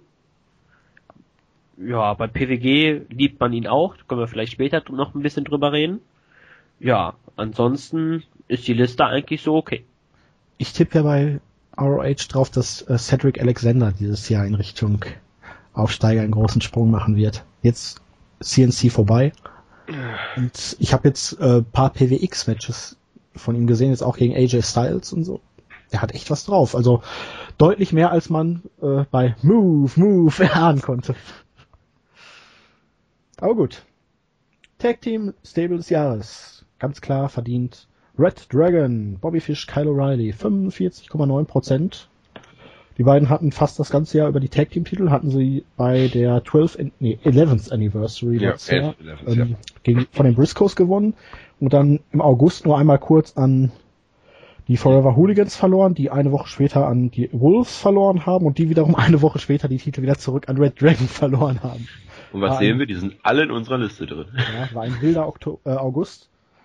Ja, zweite, etwas überraschend, na, vielleicht auch nicht. Die American Wolves, 17,6 Prozent. Knapp vor Scum. Ah, Ein dunkles Kapitel der Ring of Honor Geschichte, die letzten Überreste der Jim Cornette-Ära. ja. Ja, vierte, Nein, nein, die letzten Reste haben heute ihre Karriere beendet. äh, ja.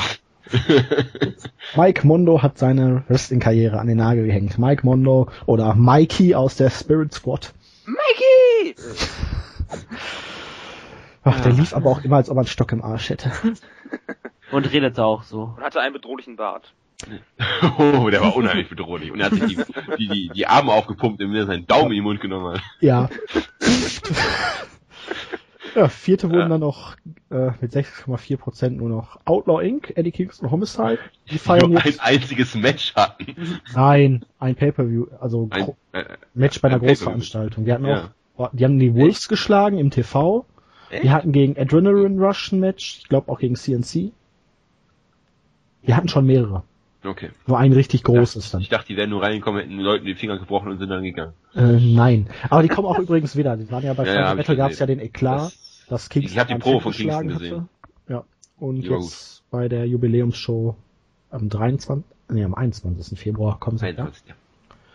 Und die Hooligans sind auf fünfte, Kozlov und Rome- Romero, die ja für New Japan regelmäßig antreten und ab und zu wiederkommen. Ich glaube, entweder für den März oder für den April wurden sie auch mittlerweile schon wieder für eine Show bestätigt. Also die kommen wieder. Aber auf die freue ich mich auch, weil die sind unheimlich unterhaltsam. Die beiden. Die haben ist ein gutes Team. Die Bucks kommen übrigens auch im März oder April wieder zu Raw. Die sind ja im Moment auf Japan-Tour. Ja, okay. Aber geht in Ordnung, oder? Geht in Ordnung. Oder hättet Ja. ihr da irgendwas? Ja, vielleicht ein bisschen die Prozentzahl von Outlaw Inc. hätte ich ein bisschen höher gestuft, weil die einfach von der Promoarbeit, besonders Kingston, einfach überragend waren. Ja, Scum, können wir vielleicht bei Fehler des Jahres noch ein bisschen drüber reden. Es hat sich halt gezogen wie ein Kaugummi. Ja. Das kann man über das Staple sagen und auch mit den ganzen Leuten, die man dann später geholt hat, Red Titus, Cliff Compton, Die man Rave. wiedergeholt hat, nachdem Kampf zu Ende war. Ja, das merkt man noch ein bisschen, dass da immer noch nicht ganz in den Mülleimer die Story geschmissen worden ist. Wie heißt Red Titus mittlerweile nochmal? Äh, The Romantic Touch. Das ist klar. RT. Die einzigen, die nicht mehr da sind, sind Rhino und Rave. Alle anderen sind wieder irgendwie da. Ja, Rave war ja auch nur pff, ein Kündchen da. Non-Wrestler des Jahres. Da gab's Und eigentlich da- im letzten Jahr nur Non-Wrestler oder? des Jahres. Ein Skandal. Ein Skandal. Scarlett Bordeaux ist nicht mal dabei. Ich Äh. bin entzürnt. Äh, ja, wir wollten Tooth Martini die äh, Stimmen nicht abspenstig machen.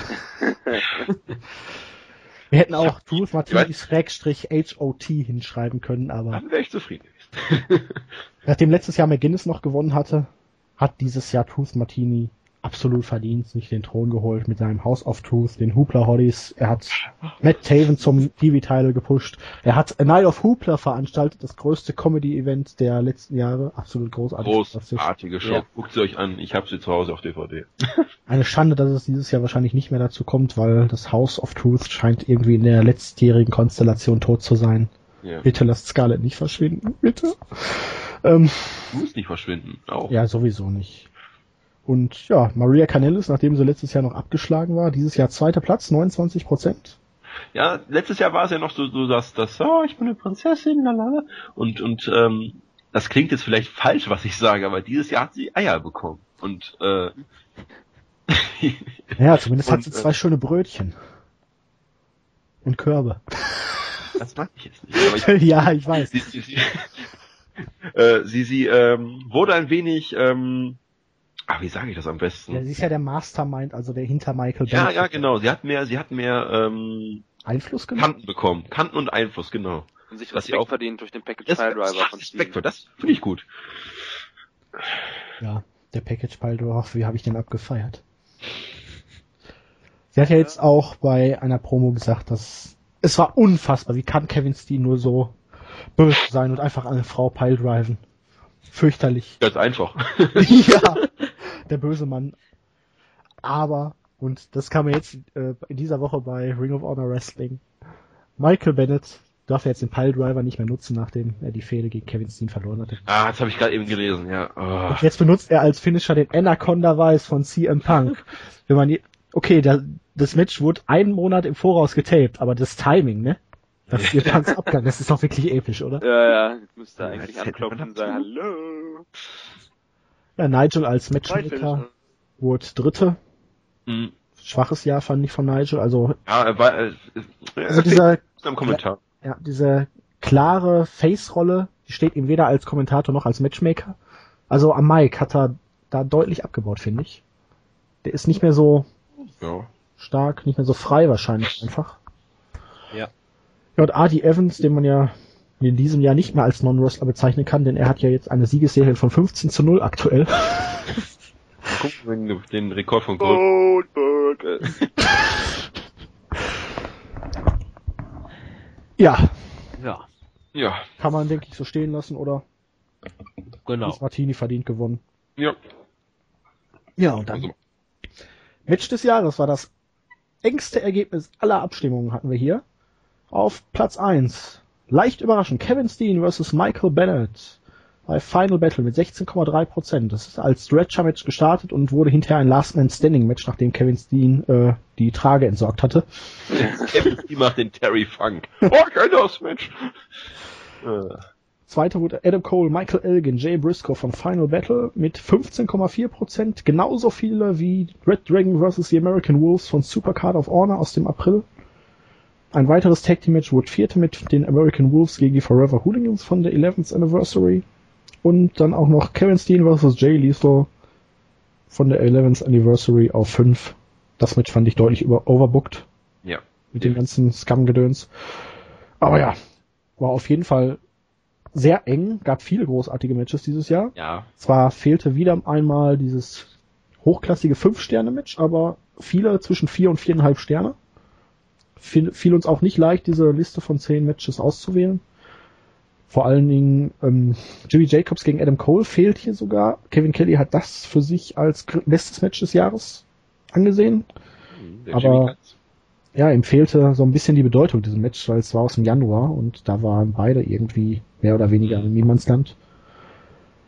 Aber was sagt ihr? Welches Match hättet ihr als erstes gewählt? Könnt ihr euch damit anfreunden oder? Also Kevin Steen gegen Michael Bennett ist quasi das äh, Pendant zum CM Punk gegen Brock Lesnar Match. Es war verdammt hart, es hat eine schöne Story im Match gehabt.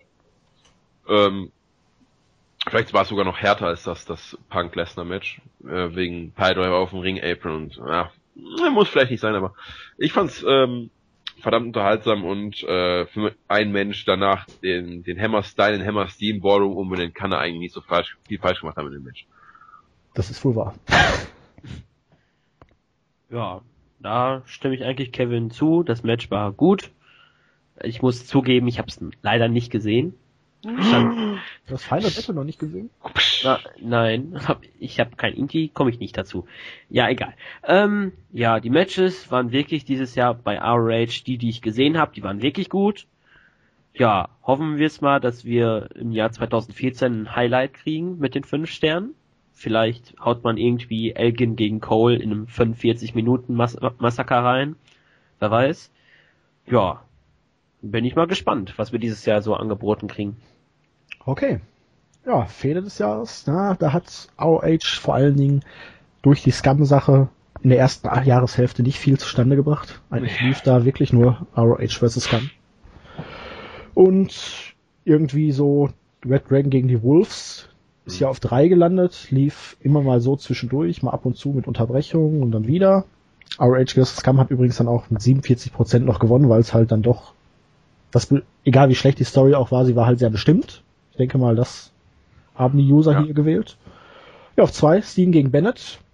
War zwar der Kampf um die Piledriver jetzt als Grund vielleicht, ähm, Vielleicht gibt's noch Naja. ein Match um Maria. Ja, ja, ja. Stell dir mal vor, Maria müsste als Steens Welle antreten. Aber der hat ja jetzt Oh. mit Cliff Compton zu tun, den Ja, okay. Maria auf ihn angehetzt hat, so wie sie in dieser Woche sagte. Oh. Ja, dann vielleicht doch. Sie hat jemanden gefunden, der sich Steen annehmen wird, ja. Ja, ja, Domino von der WWE. Ja, so ungefähr.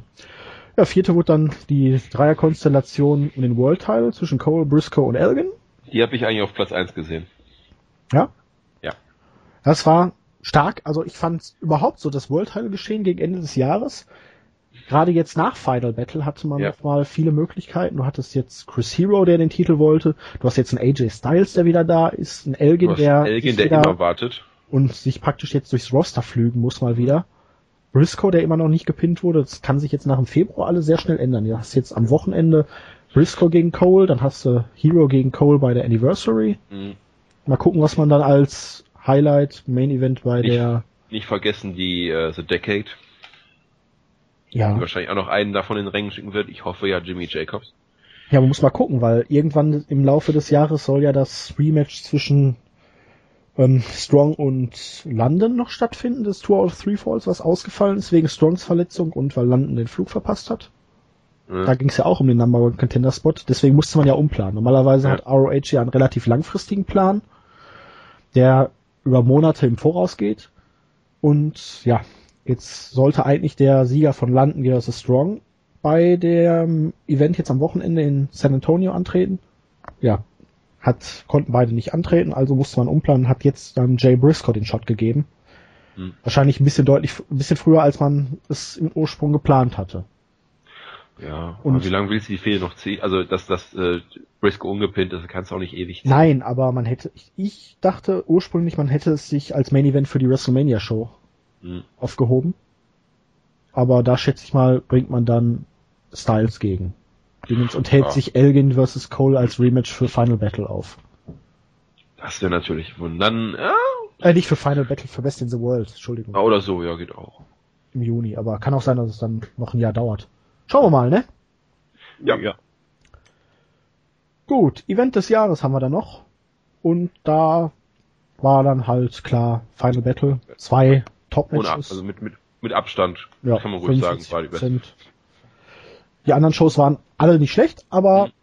von der Qualität her doch Äh. relativ ähnlich. Ne? Die 11th Anniversary hatte auch noch zwei Ja. Matches, die ihr unter die Top 5 gewählt habt. Äh, ähm, Steen gegen Briscoe, war das bei der 11th Anniversary? Äh, nein, das war bei ähm, Supercard of Honor. Nee, Supercard, Supercard of Honor, echt? Ja. War da nicht, war da nicht eigentlich, Supercard of Honor, dann war Briscoes erste Titelverteidigung bei Border Wars gegen Cole. und danach, äh, ach Quatsch, gegen, im Best of Best in the World war Briscoe gegen Briscoe. Okay, ja, hast recht. Gut, hab's. Ja, das Match fand ich zum Beispiel auch noch sehr, sehr stark, obwohl ich da dann halt das, das, das Finish nicht sehen konnte. Ja, das war halt das Ende der iPay-Per-Views. Ja, Hoffen wir, dass es dieses Jahr wieder besser wird. Ich will endlich wieder Live-Shows sehen. ich auch. Weil Ja. wenn ich mir jetzt angucke hier, Wrestling's Finest ist immer noch nicht draußen, äh, schon anderthalb Wochen nachdem die Show war, Hm. immer noch nicht on demands verfügbar, finde ich dann doch ein bisschen ärgerlich. Ja. Gut, dann würde ich mal sagen, gehen wir noch die Indie-Ergebnisse durch. MMA Ja. sollten dann die anderen Experten vielleicht mal unter sich machen, weil ich glaube, Claudio alleine jetzt einen Monolog halten Kann zu ja lassen, Ganz kurz Japan anreißen, weil das ist ja auch alles sehr eindeutig geworden. können wir auch machen und ja. Ja. Deutschland eben. Indie Wrestler des Jahres wurde auch dort Adam Cole als PWG-Champion vor Johnny Gargano, dem ewigen äh, Degusa Open the Freedom Gate ist es, glaube ich, Champion. Open the Freedom Game, ja. der auch gleichzeitig noch mittlerweile praktisch für PWG, AIW, der tritt überall mittlerweile an. CZW. Ja, hat sich zum absoluten Megastar in den Indies entwickelt. Ja. Kevin Steen der mittlerweile ja keinen Titel mehr braucht, um aufzufallen, um da zu sein, um präsent zu sein, auf drei. Vor Elgin und Drake Younger, der sich in Den diesen, ich äh, weiter oben gesehen habe. Ja. das Problem bei Younger war, glaube ich, dass er hauptsächlich nur bei äh, PWG und noch ein bisschen AIW neben CZW war. Ja, okay. Die anderen waren vielleicht insgesamt noch ein bisschen präsenter. Mhm. Aber ich hätte ihm auch so 15 bis 20 Prozent der Stimmen durchaus eingeräumt. Ja, ich hoffe ja auch, dass Younger äh, vielleicht Cole den Titel abnehmen kann, jetzt nachdem er den Number One Contender Spot gekriegt hat. In diesem Ich gehe mal ganz stark davon aus, aber das ist auch nur so eine Vermutung. Weil bei PWG kann man sich nicht sicher sein. Die können auch Nee. sagen, okay, wir machen Cole den längsten Run von irgendwie 1000 Tagen oder wie viel er jetzt hat oder Er hat so. jetzt 430, 432 müsste er Ja. haben. Ich hatte ja auch zum Beispiel damit gerechnet, dass ähm, Steen und Cole das DDT vorgewinnen, um dann Mount Rushmore den ultimativen Triumph zu geben. Alle Titel DDT vor noch gewonnen und Aber Das ist ja auch schon ein bisschen hart. ja, ich hätte gedacht, das zieht man durch, aber jetzt hat man ja weiterhin die Fehde mit Candice und Joey. Und, oder vielleicht macht man ja Candice zum World Champion. Nee, Nein. das wird man dann auch nicht machen. Aber als. Tag Team Champions? Ja, das könnte ich mir vielleicht noch vorstellen. Okay, Ja. Super. Ich hätte in dieser Liste Ricochet mehr erwartet. 3,5 Prozent Oh, auch Ricochet hatte auch ein gutes Jahr, stimmt. Aber Ricochet wird sich, glaube ich, im WrestleMania-Wochenende äh, den Titel von Gargano holen. Das hat man Das jetzt so aufgebaut die letzten Wochen und Monate. Und irgendwann ist Gargano eigentlich einfach fällig. Hoffentlich. obwohl, obwohl er mich als Champion nicht so anödet wie Masada damals. Nein, wahrscheinlich auch, weil nicht- er halt geturnt ist zwischendurch, eine andere Facette gezeigt hat und einfach wrestlerisch deutlich. Äh, also Masada, really? Er ist kein Wrestler, er ist äh, ein Brawler. Das hast du aber nett gesagt. Deathmatch Wrestler. Ein bisschen, mag ich ihn ja noch, aber gerade deswegen, weil er Deathmatches wrestling kann und äh, das ist auch eine Kunst.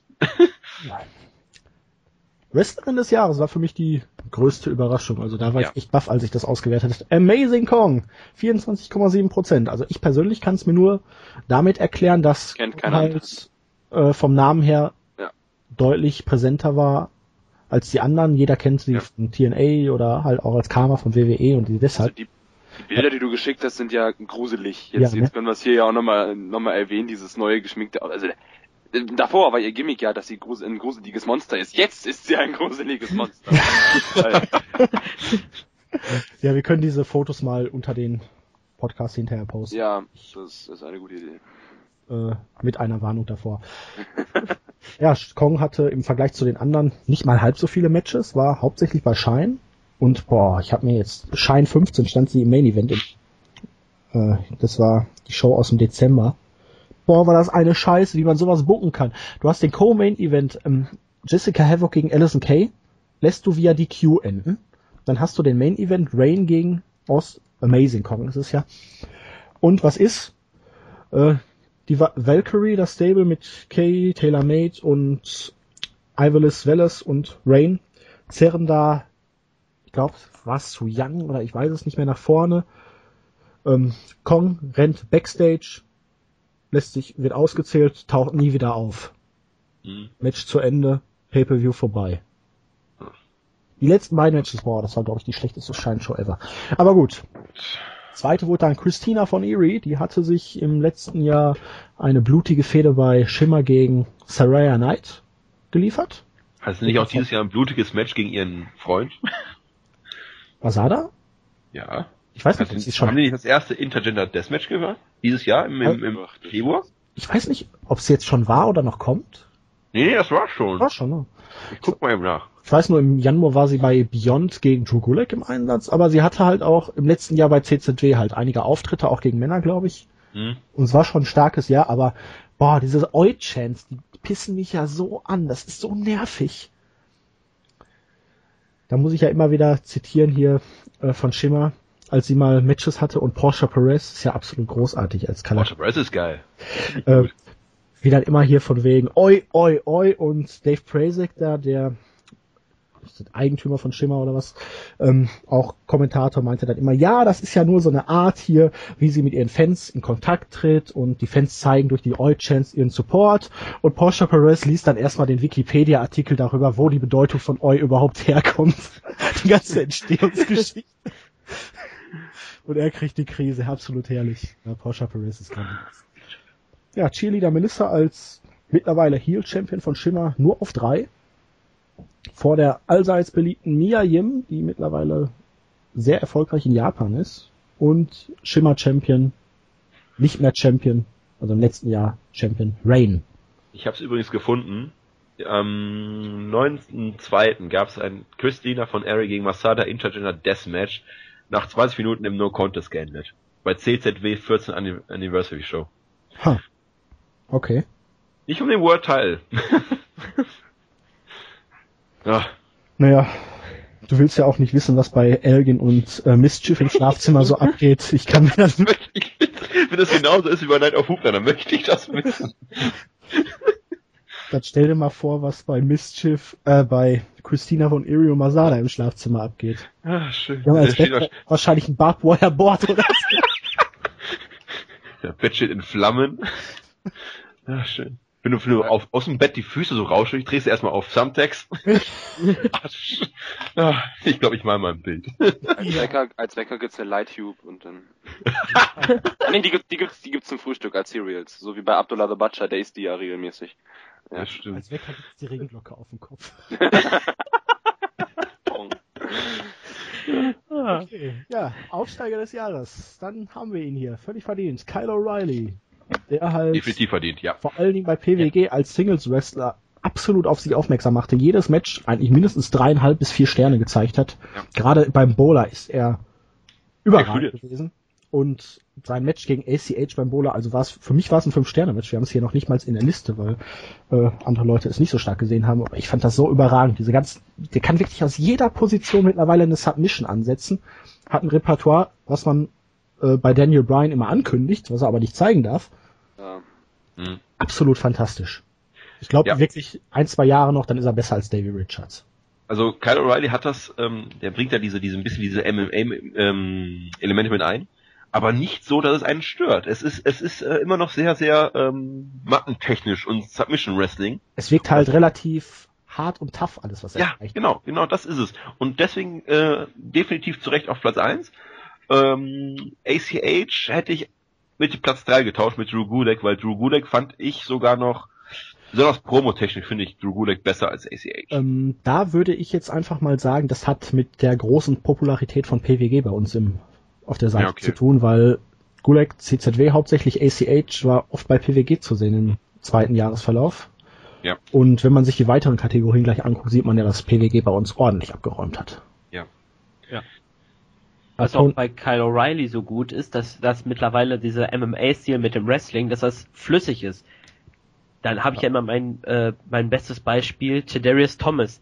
Da mittlerweile schaue ich mir seine Matches nicht mehr gerne an, weil es einfach nur noch ist, so am besten immer gegen Whitmer war das gut. Da Whitmer stand dann immer falsch. Da musste dann immer die Moves kurz nochmal neu ansetzen, um dann move, den Move. Entschuldigung.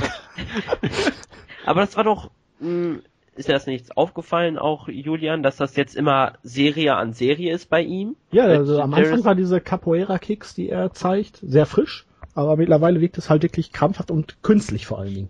Ja. Es keine flüssigen Übergänge, weil wenn er erstmal drei Handstände machen muss oder sich dann auf seine Arme stellen muss und ein bisschen breakdanced, bevor der Kick dann kommt. Ja, ich will jetzt nicht Lethal Injection wieder sagen. Ja, Tony ja. Nies auf vier hat auch ein starkes Jahr gehabt, vor allen Dingen bei Degusa Evolve und hinterher bei PWG. Hm. Und Ethan Page, der bei den etwas kleineren Promotions, ich glaube AAW, AIW, aber da halt auch herausragende Matches hatte. Ich kann äh, bei Dead Presidents war es, glaube ich, am 27. Dezember des vergangenen Jahres hatte der ein großartiges Match gegen Michael Elgin. Mhm. So, kann ich nur jedem empfehlen. Wirklich potenzieller Match the Kandidat. Ja. Ich möchte noch in den Raum werfen, dass sogar ein, einer der äh, Shikaras dabei ist, und zwar The Shard. Das ist doch jetzt, ist der Tag Team Partner von Jigsaw, oder? Ja. Oder war das 17? warten wir mal ab. Aber es war auf jeden Fall der Tag Team Partner von Jigsaw und ist auch aktueller Campeones de Parejas. Ja, ich habe da irgendwie so das Gerücht gehört, dass hier der 17 beim New, Jap äh, New Pro äh, National Pro Wrestling Day äh, Quackenbush gewesen ist. Nein, ähm, es war so, dass äh, 17 rausgekommen ist und auf einmal äh, war er weg. Er wurde durch den Vorhang gezogen und Fans vor Ort haben gesehen, dass da wohl ein Stock war. Und wer die Videos davor gesehen hat, hat gesehen, dass äh, Quack momentan am Stock geht. Und ähm, ja, es ist halt so.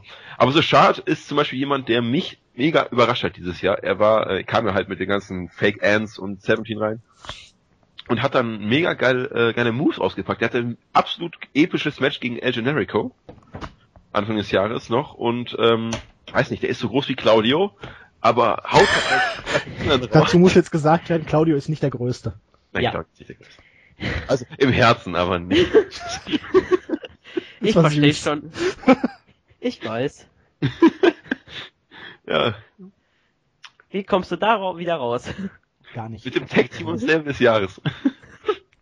Ähm, für alle Chikara-Fans kann ich auch die aktuelle äh, Figure 4 Daily nur empfehlen, wo Brian Ja. Alvarez Mike Quackenbush zu Gast hat. Habe ich auch schon, äh, hab ich, wollte ich mir gleich nachher anhören, Ja. hat mir Fabi gerade geschickt. Da redet Quackenbush über die Storyline, dass alles von Anfang an geplant war, dass es halt diesen Clash beim New, äh, beim, wieso immer New, äh, beim National Pro Wrestling Day gibt und wie man halt was für besorgniserregende, ach, was verrät ich denn hier eigentlich für eine Scheiße? Was für, äh, äh, boah, Wortfindungsstörung, Wortfindungsstörung. Wir wissen, was du meinst.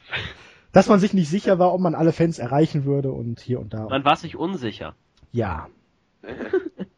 Aber kann man mal sehen, Quark ist Man hatte so- Befürchtungen, so, jetzt habe ich Befürchtungen.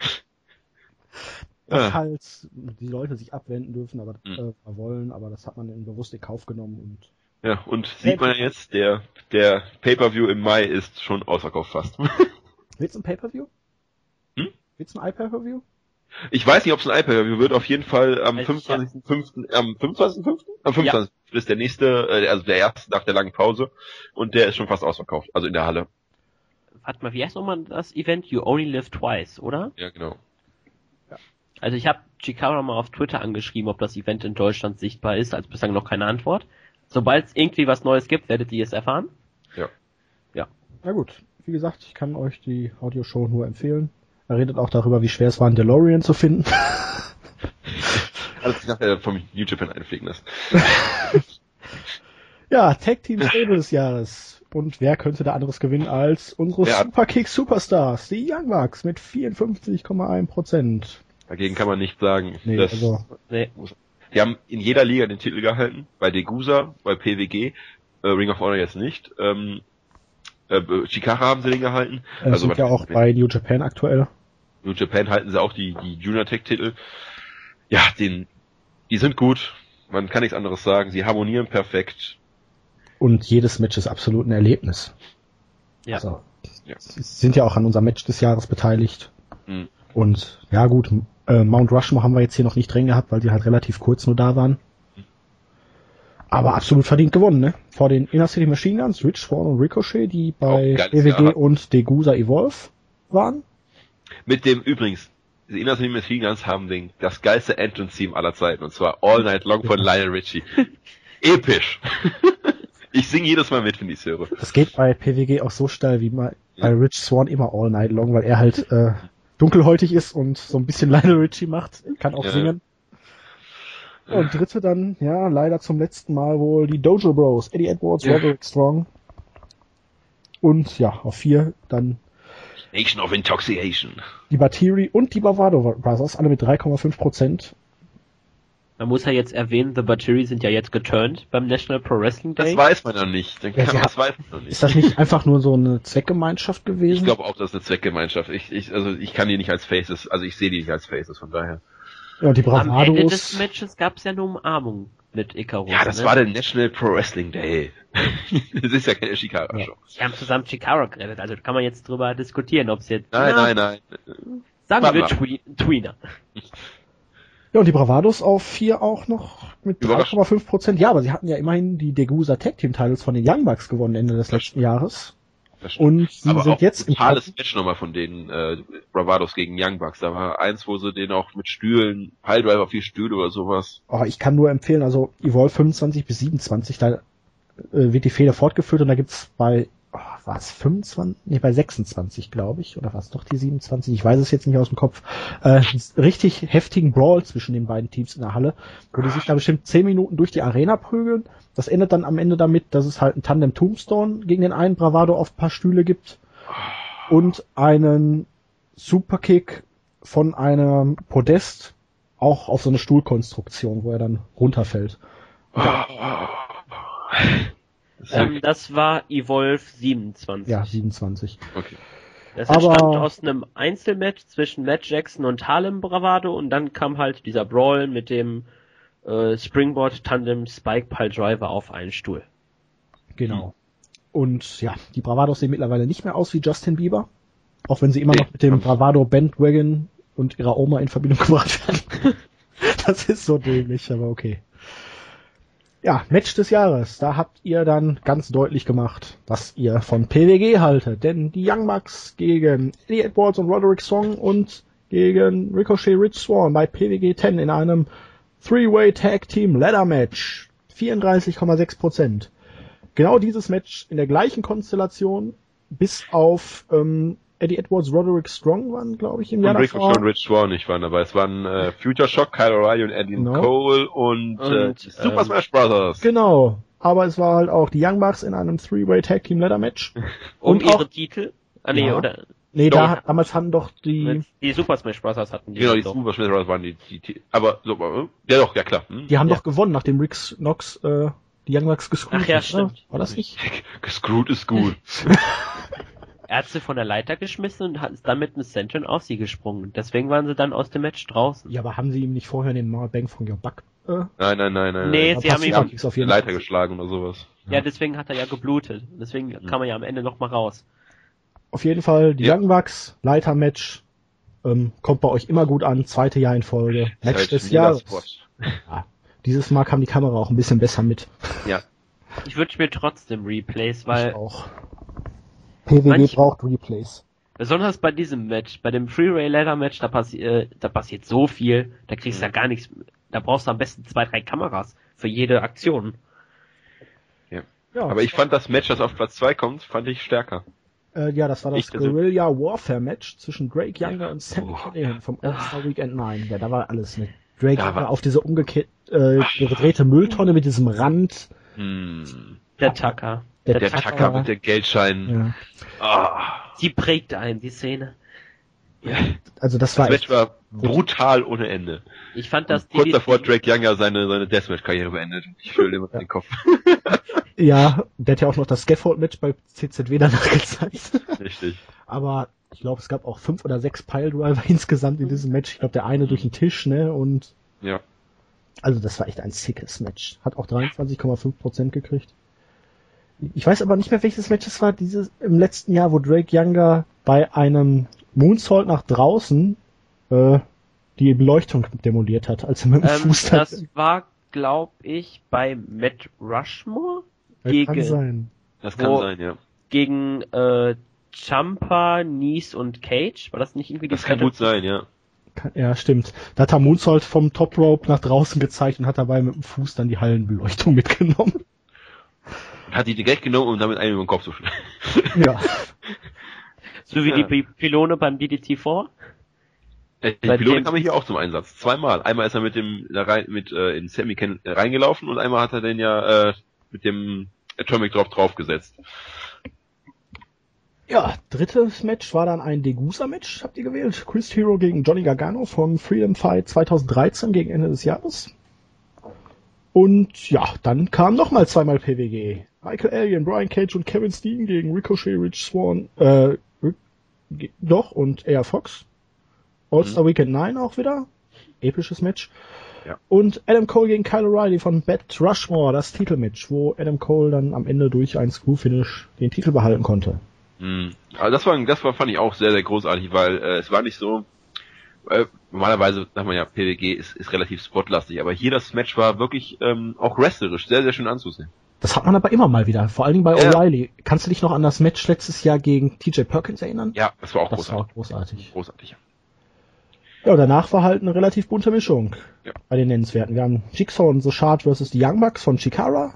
Das war sehr gut, das konnte man sich gut angucken, war schön, äh, es waren, ich weiß nicht, ich habe nicht mitgezählt, 20, 30 Superkicks. Ich liebe Superkicks. Elgin gegen Josh Alexander von AIW Absolution 8. Das war auch ein absolut großartiges Match. Hat wahrscheinlich nicht so viele Leute erreicht, die Promotion. Ja, dann haben wir auch noch Sarkophagus-Match Amasis gegen Ophidian von der letzten Shikara-Show. Verdammt gute Story bei dem Match. Ja, das Match selber war nicht so dolle, Mhm. aber die Story war verdammt gut. Ja, es war ein bisschen, ich habe es auch gesehen, ja, überraschend. Ähm, es war mir ein bisschen zu langatmig. Das kann, ja, das hast, hast recht. Ja. Es aber die Story war halt wirklich im Vordergrund. Das ist halt wie bei diesen Taker-Matches vor zwei Jahren. Ja, und Air Fox Ricochet von Evolve 24. Die kannst du auch immer gegeneinander stellen. So, dann haben wir noch die Fehler des Jahres. Ja! Da hat sogar, obwohl die Promotion nur ein halbes Jahr auf dem Papier existierte, Chikara gewonnen, ganz knapp. Mit dem Chikara Untergang. Ja, die hat sich ja jetzt erst aufgelöst und äh, war für mich als, als Fan besonders äh, interessant, weil ich wurde ja auch immer durch die Videos immer auf, auf dem Laufenden gehalten. Und wenn es jetzt langsam aufgelöst wird und äh, also wie beim Shikara kennt wahrscheinlich sehr langsam, dann äh, bin ich auch noch dann mit dem Abschluss zufrieden. Ja, ich muss dazu sagen, ich als Casual-Fan, ähm, Ja, es ist schwer. Äh, es war es, es war mit zu viel Aufwand, dem ganzen Gedöns Ja, zu folgen, mir auch die. Hintergrundgeschichte anzueignen. Aber äh, vielleicht Quackenbush hatte so angekündigt, dass man eventuell die ganzen Ashes-Videos äh, in einem Video zusammen veröffentlicht wird in Ku- Zukunft. ja, das ist ja nicht lang. Äh, also mal abwarten, vielleicht kann man Ja. da so ein bisschen aufholen dann noch. Das stimmt schon. Zweit hattet ihr gewählt Mount Rushmore gegen das PWG Roster, das Das ja auch immer noch läuft. Hm? Ja. Und ja, dann wieder PWG, wobei es ja da kaum großartige Storylines gibt, weil es ja hauptsächlich durch Wrestling glänzt. Sammy Ja. Kelligan gegen Drake Younger, das war halt eher eine Match-Serie, aber meine Holla die. Waldfee. Holla die Waldfee. Die beiden haben sich wirklich absolut gar nichts geschenkt. Nein. Ja, vier dann CZW mit der Nation of Intoxication gegen Drew Blood, Matt Tremont, Mhm. Ron Mathis und Rory Mondo. Das hat, glaube ich, dann am Ende im Cage of Death geendet. Richtig, und mit Jahres. dem äh, Karriereende von Rory Mondo. Ja. Hat auch Drew Gulak in seinem aktuellen Interview mit uns drüber gesprochen. Schaut rein. Ist ja auch sein Bruder. Ja. ja, und ähm, Johnny Gargano gegen Rich Swan von Degusa und Evolve. Ja, und dann Ja. Event des Jahres. ja, das war knapp. Wir haben dreimal PWG auf den ersten drei Plätzen. Battle of Los Angeles mit 24,4 vor dem All-Star Weekend 9 mit 21,8 und 10 mit 20,5. Ja, wir haben die, eigentlich ist der Battle of Los, Angeles und All-Star Weekend immer zwei Shows, aber wir haben sie zusammengefasst. Aber das ein- Brawler kann man immer auf eins setzen. Das ist einfach mit eins der renommiertesten, äh, es ist das renommierteste Turnier das in renommierste eigentlich. In, in die Turnier. Ja, okay, Shikara hat jetzt ihre ja ausgesetzt. Das King of Trios kannst du damit auch noch zuzählen. Ja, aber es ist ja wieder ein Unterschied, Trios-Singles-Turnier. Ja, okay. Ähm, ja, okay, das renommierte Single-Turnier, kann man so sagen. Ähm, ja, kann man im, eigentlich immer, weil es immer hochkarätig sind, da sind immer die Top-Leute bei und äh, es sind meistens, also zu 90% immer geile Matches. PWG Battle of Los Angeles auf eins Geht klar. Man weiß ja auch, wie man die Leute, Leute aufbaut. Im Vorjahr Adam Cole, 2013 dann Kyle O'Reilly. Ja. Absolut overgebracht. Elgin zweimal im Finale, den hat man auch wahnsinnig gut dargestellt. Ja. Ja, wer wird jetzt 2014 gewinnen? Das ist ja eine gute Frage. Jetzt. Schauen wir mal, wie sich das ja entwickelt. Brian Cage. Oh, bitte nicht Brian Cage. Oh, ich kann ihn nicht mehr sehen. Aber ich finde ihn eigentlich ganz cool, aber ich muss Er hat, doch, sagen, er hat doch jetzt bei, bei DDT vorher doch wieder einen äh, Moonsault. Moonsault gezeigt. also er ist mit zu viel Müsli mittlerweile. Ja, das ist schon nicht mehr normal bei dem. Ich habe zwar jetzt auch mal ein neues Müsli ausprobiert, aber es scheinen nicht so die ganzen Wirkstoffe drin zu sein, die er in du, Müsli hat. wenn das Müsli ist, darfst du keinen Zucker reinmachen, Zack. Was muss ich denn sonst da reinmachen? Proteine? Steroide Ach so. Okay. und Testosteron. Ja, auf 4 hat's dann mit dem World Tag Grand Prix von Chikara noch eine Show geschafft und Degusa nur auf 5. Also irgendwie seid ihr nicht so die größten Dragon Gate USA Evolve Fans. Könnte Ja, sich dieses Jahr ändern, weil letztes Jahr war es, glaube ich, einfach auch ein Problem, dass die iPad-Reviews ab und zu rumgezickt haben, die Bild- und Tonqualität durchwachsen war, aber dieses Jahr sendet man in HD und kann sich wirklich sehen lassen. Kann ich nur jedem dazu raten. Ja, Promotion des Jahres. PWG. Wie könnte es anders sein? Ihr liebt PWG, wir lieben PWG auch. Also Halleluja, 66,3 Prozent. Das ist ordentlich, ja. Ist- Aber war auch, äh, Erwart erwartungsgemäß. Ja, das Interessante ist ja, Chikara war letztes Jahr auch auf zwei, hat es immer noch geschafft mit 9,6 Prozent. Nur alles, was Chikara verloren hat und noch mehr, hat dieses Jahr PWG gekriegt. Die anderen Promotions konnten irgendwie nicht zulegen. Weder Degusa Evolve, dafür ist AAW, äh, Professional Wrestling Redefined, mit 4,8 auf Platz 4 gesprungen. Shimmer ist auf 5 geblieben und CZW ist auch auf 5 abgesackt mit 3,6 Prozent nur. Und dahinter kommt dann noch Absolute Intense Wrestling 2,4. Was bei, bei CCW ist, die hatten aber auch gruselige Storylines Anfang, äh, Storylines, Quatsch, äh, Cards am Anfang Ja. des Jahres. Das spielt da auch mit eine Rolle. Shikara hat ja wenigstens noch interessante Cards gehabt und ein bisschen Story. Ah, ja, aber auch PWG geht klar. Kann ich mitleben. CZW sind auch einfach die Star Power abhanden gekommen und man ist irgendwie wieder so in dieses Schema von vor ein paar Jahren verfallen, dass man das Gefühl hat, da laufen mehr Backyarder rum als, Das stimmt allerdings. also man muss Das jetzt war erstmal wieder neue Leute aufbauen. Anfangstagen. Ja, dann möchtest du noch mal eben kurz, Poreso? Mache ich eben kurz. Ja, ähm, ihr habt gewählt als Wrestler des Jahres ähm, den Aufsteiger des letzten Jahres, glaube ich sogar. Katsushika Okada, der eine unheimlich geile Matchserie gegen äh, Hiroshi Tanahashi hatte. Die sollte man gesehen haben als, als Wrestling-Fan. Die ist wirklich äh, episch. Ihr habt sogar alle drei Matches auf Platz 1 bis 3 gewählt. Ja, es gab, es gab ja insgesamt, glaube ich, über die zwei Jahre, die Fehde gedauert hat, äh, gab es ja fünf und äh, die ersten beiden aus, aus 2012 sind, na, okay, aber 2013 die drei Stück, die sollte man gesehen haben.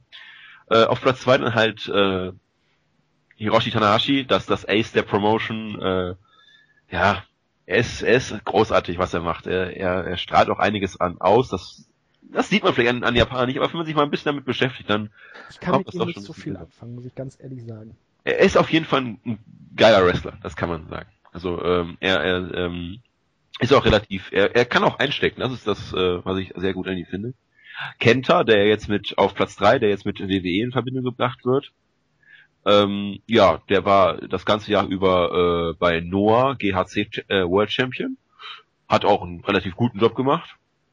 Dann auf vier, der einzige Nicht-Japaner in der Abstimmung, äh, Prince Devil, der Ire, der auch bei WWE im Gespräch ist. Ähm, ja, der hat äh, nach seinem Heel-Turn im April hat er mit dem Bullet Club äh, New Japan gerockt, im wahrsten Sinne des Wortes. Sein Spitzname ist ja der, Äh, du hast das Bitte? Geliked, ne, was ich auf Facebook da gepostet das mit den Young Bucks und Ja. Dings. Ja, ja, Großartig, ne? großartig, ja. Die sind ja auch im Bullet Club.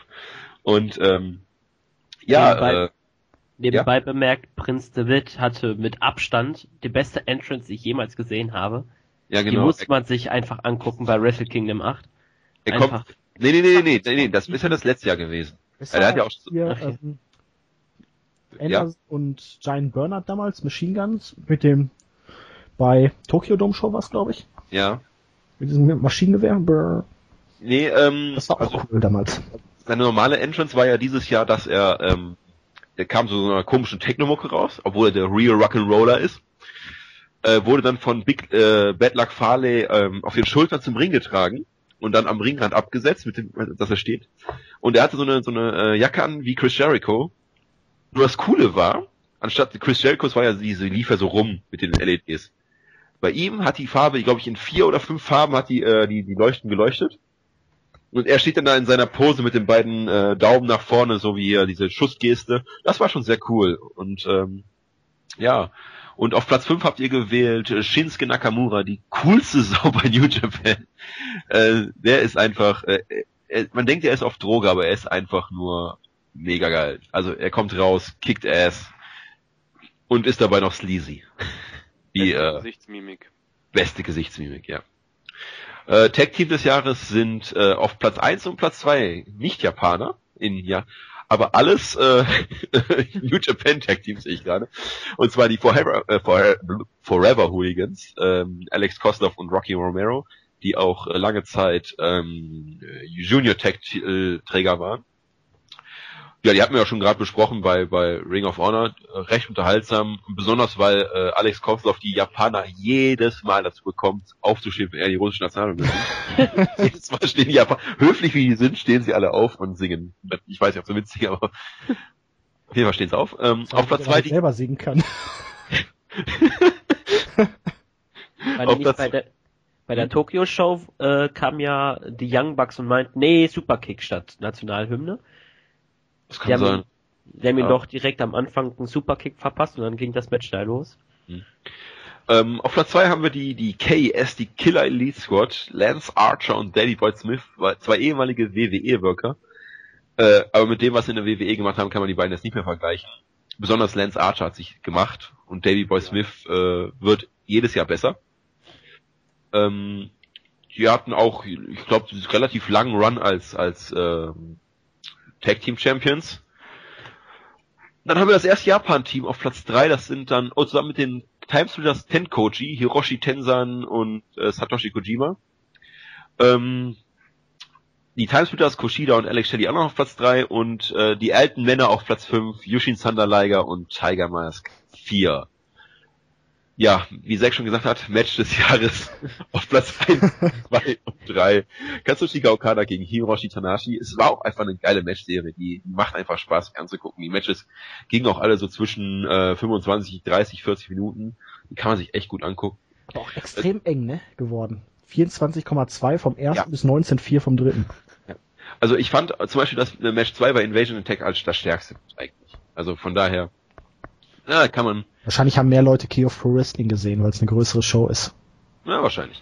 Ähm, dann kam eigentlich mein Platz 1 Match, weil ich, das war äh, einfach großartig. Katsu, äh, Katsuyori Shibata gegen Tomohiro Ishii, wo sich die beiden einfach fast mal umgebracht haben.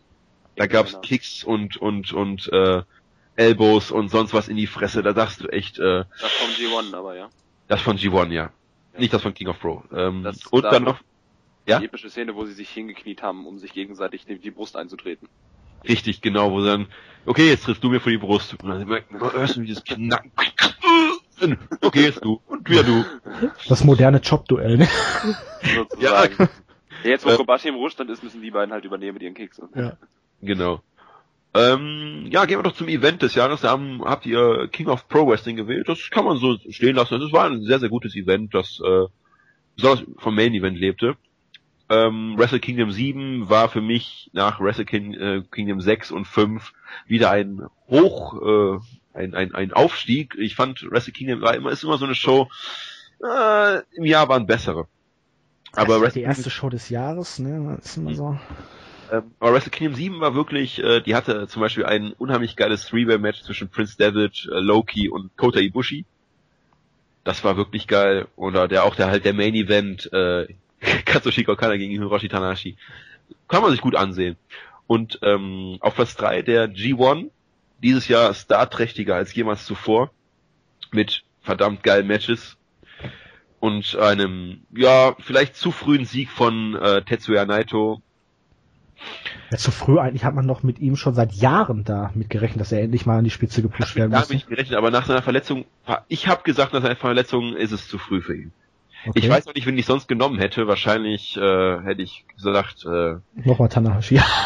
Nahashi von mir. Oder, oder auch, also nach den Matches, die ich da, ich habe ja wirklich die kompletten elf Tage gesehen vom, vom G1.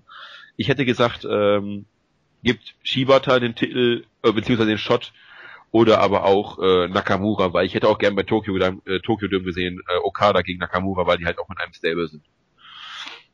Ja, und äh, wenig überraschend ist auf Platz eins der äh, Promotion des Jahres New Japan gelandet mit 81 Prozent. Das war das deutlichste Ergebnis Das der gesamten. Abstimmung. Noch vor AJ Lee als Lieber des Jahres. Ja, aber die hatten auch ein verdammt geiles Jahr und ähm, Dragon Gate habe ich zwei Shows nur gesehen dieses Jahr. Dragon Gate ist halt äh, die die die ja, fast schon Flippy Liga, äh, viel viel äh, Highflying und ähm, kann man sich auch gut angucken. Warum Wrestle One auf Platz drei ist, weiß ich jetzt Äh, nicht. weil die Leute das mit TNA in Verbindung bringen, schätze ich. ja einfach. wahrscheinlich mit TNA. Ja, also Äh, warum? Der, der Greto Muta ist ja auch noch dabei und Aber äh, erschreckend, dass Noah und All Japan so abgestunken haben. All Japan äh, kann ich verstehen, die hatten wirklich kein so gutes Jahr. Noah hatte eigentlich ganz gute Shows gemacht. Und äh, wen ich da zum Beispiel vermisse, aber das liegt ja wahrscheinlich daran, dass ich äh, ein kleiner Deathmatch-Fan bin, ist äh, Big Japan, weil da sind auch einige gute Matches bei gewesen, besonders äh, Daisuke Sekimoto finde ich großartig. Das wäre das pure Jahr gewesen, das sie abgestimmt haben. Okay, dann ganz kurz noch von mir zum Abschluss für heute. Ähm, gehen wir zu den Deutschen. Da habt ihr nämlich ganz überraschend NEW, New European Championship Wrestling, auf Nummer 1 gewählt vor Westside Extreme Wrestling. Das ist durchaus mal eine faustdicke Überraschung. Ja, definitiv. Zeigt dann aber auch, dass sich hier bei uns auf der Startseite, im Forum, überhaupt auf der Seite, New Fans tummeln. Hm? Durchaus. Ich bin nur Fan geworden. Also ich war ja schon vorher Fan, aber nach den drei Events, die ich dieses Jahr gesehen habe, bin ich noch ein bisschen näher zugerutscht. Und auch bei dem Wrestler des Jahres, da hat zwar Bad Bones John Klinger mit 32,5% gewonnen, allerdings nur knappe 6% mehr als VIP von der NEW und auf drei auch Adrian Sevier, ein weiterer NEW-Wrestler. Ja. Immerhin, Hut ab, würde Ja. ich da mal sagen. Ne? Und dann haben wir noch den Kommentator des Jahres. Ihr habt gewählt William Regal mit 21,6% von NXT als ja, wobei er halt wirklich selten da war. Immer der mal wieder bei NXT. Zweite, für mich etwas überraschend, John Bradshaw Layfield, den ich Uh. mittlerweile tierisch nervig finde. Vor Nigel McGuinness, der war letztes Jahr, glaube ich, auch schon auf drei. Äh, Das kann gut sein, ja. Excalibur hat seinen vierten Platz verteidigt, hat aber seine Stimmen fast verdoppelt mit 9,8% von PWG. Und Joey Rogan von UFC mit 6,9 auf 5. Ganz abgeschlagen. Jerry Lawler, Michael Cole, Mike Tenay und Taz hat die wenigsten Stimmen gekriegt. Ja, wir haben ja schon gehört, Tess hat seine eigene Rubrik bei Botchamania. Ja. Und die allerletzte Kategorie, die wir euch heute vorstellen, Gimmick des Jahres, ging an die Wyatt Family, die Sekte aus den Südstaaten. Das ist promotionsübergreifend. Die haben 43,1% gekriegt. Wenig überraschend. Mhm. Und an zwei sind die Young Bucks mit ihren Superkick Superstars Gimmicks oder Superkick Rockstars, wie man es auch immer bezeichnen möchte. Ja. Air Guitar, Superstars, wie auch immer. Auf jeden Fall hauptsächlich Superkick, Superkick, Superkick. Und auf drei die Real Americans. Colters Verständnis eines richtigen Amerika. Wir haben ja schon gesagt, die finden, wir, die finden wir ja alle sehr, sehr unterhaltsam. Ja. Auf vier die ganze äh, bis Joseph Park Sache. Etwas überraschend für mich. Ja. 3MB habt ihr auf fünf gewählt. Yay! 3B for Life. Ich glaube, ich mache mal 3B Tattoo. Ja. Don't hinder Ginger. Dann von NEW Kratos im Bann des Dämonen. Sehr Vor- überraschend, finde ich. Ja, vor Jay Briscoe und Barrett und den Bromance. Weißt, du, ich, ich lese, ich lese 3B, die jobben the Band, Jay Briscoe, ein Redneck dreht durch und Bromance Fist Pump Party. Stelle ich mir die drei in einem Raum vor. Also die Sechser. Ah. Ja, bei Gimmicks, ich glaube, wir müssen uns dieses Jahr mal ein bisschen ausführlicher darum kümmern, welche Gimmicks wirklich langfristig als Gimmick durchgehen, weil mittlerweile ist es halt schwierig wirklich zu sagen, ist das jetzt noch ein normaler Charakter, ist es schon richtig ein Gimmick? Ja, Mhm. da verschwimmen die Grenzen, die Wyatts, ganz Ja. klar, das ist ein Gimmick, das ist toll, das lieben ist- wir. ja. Ja.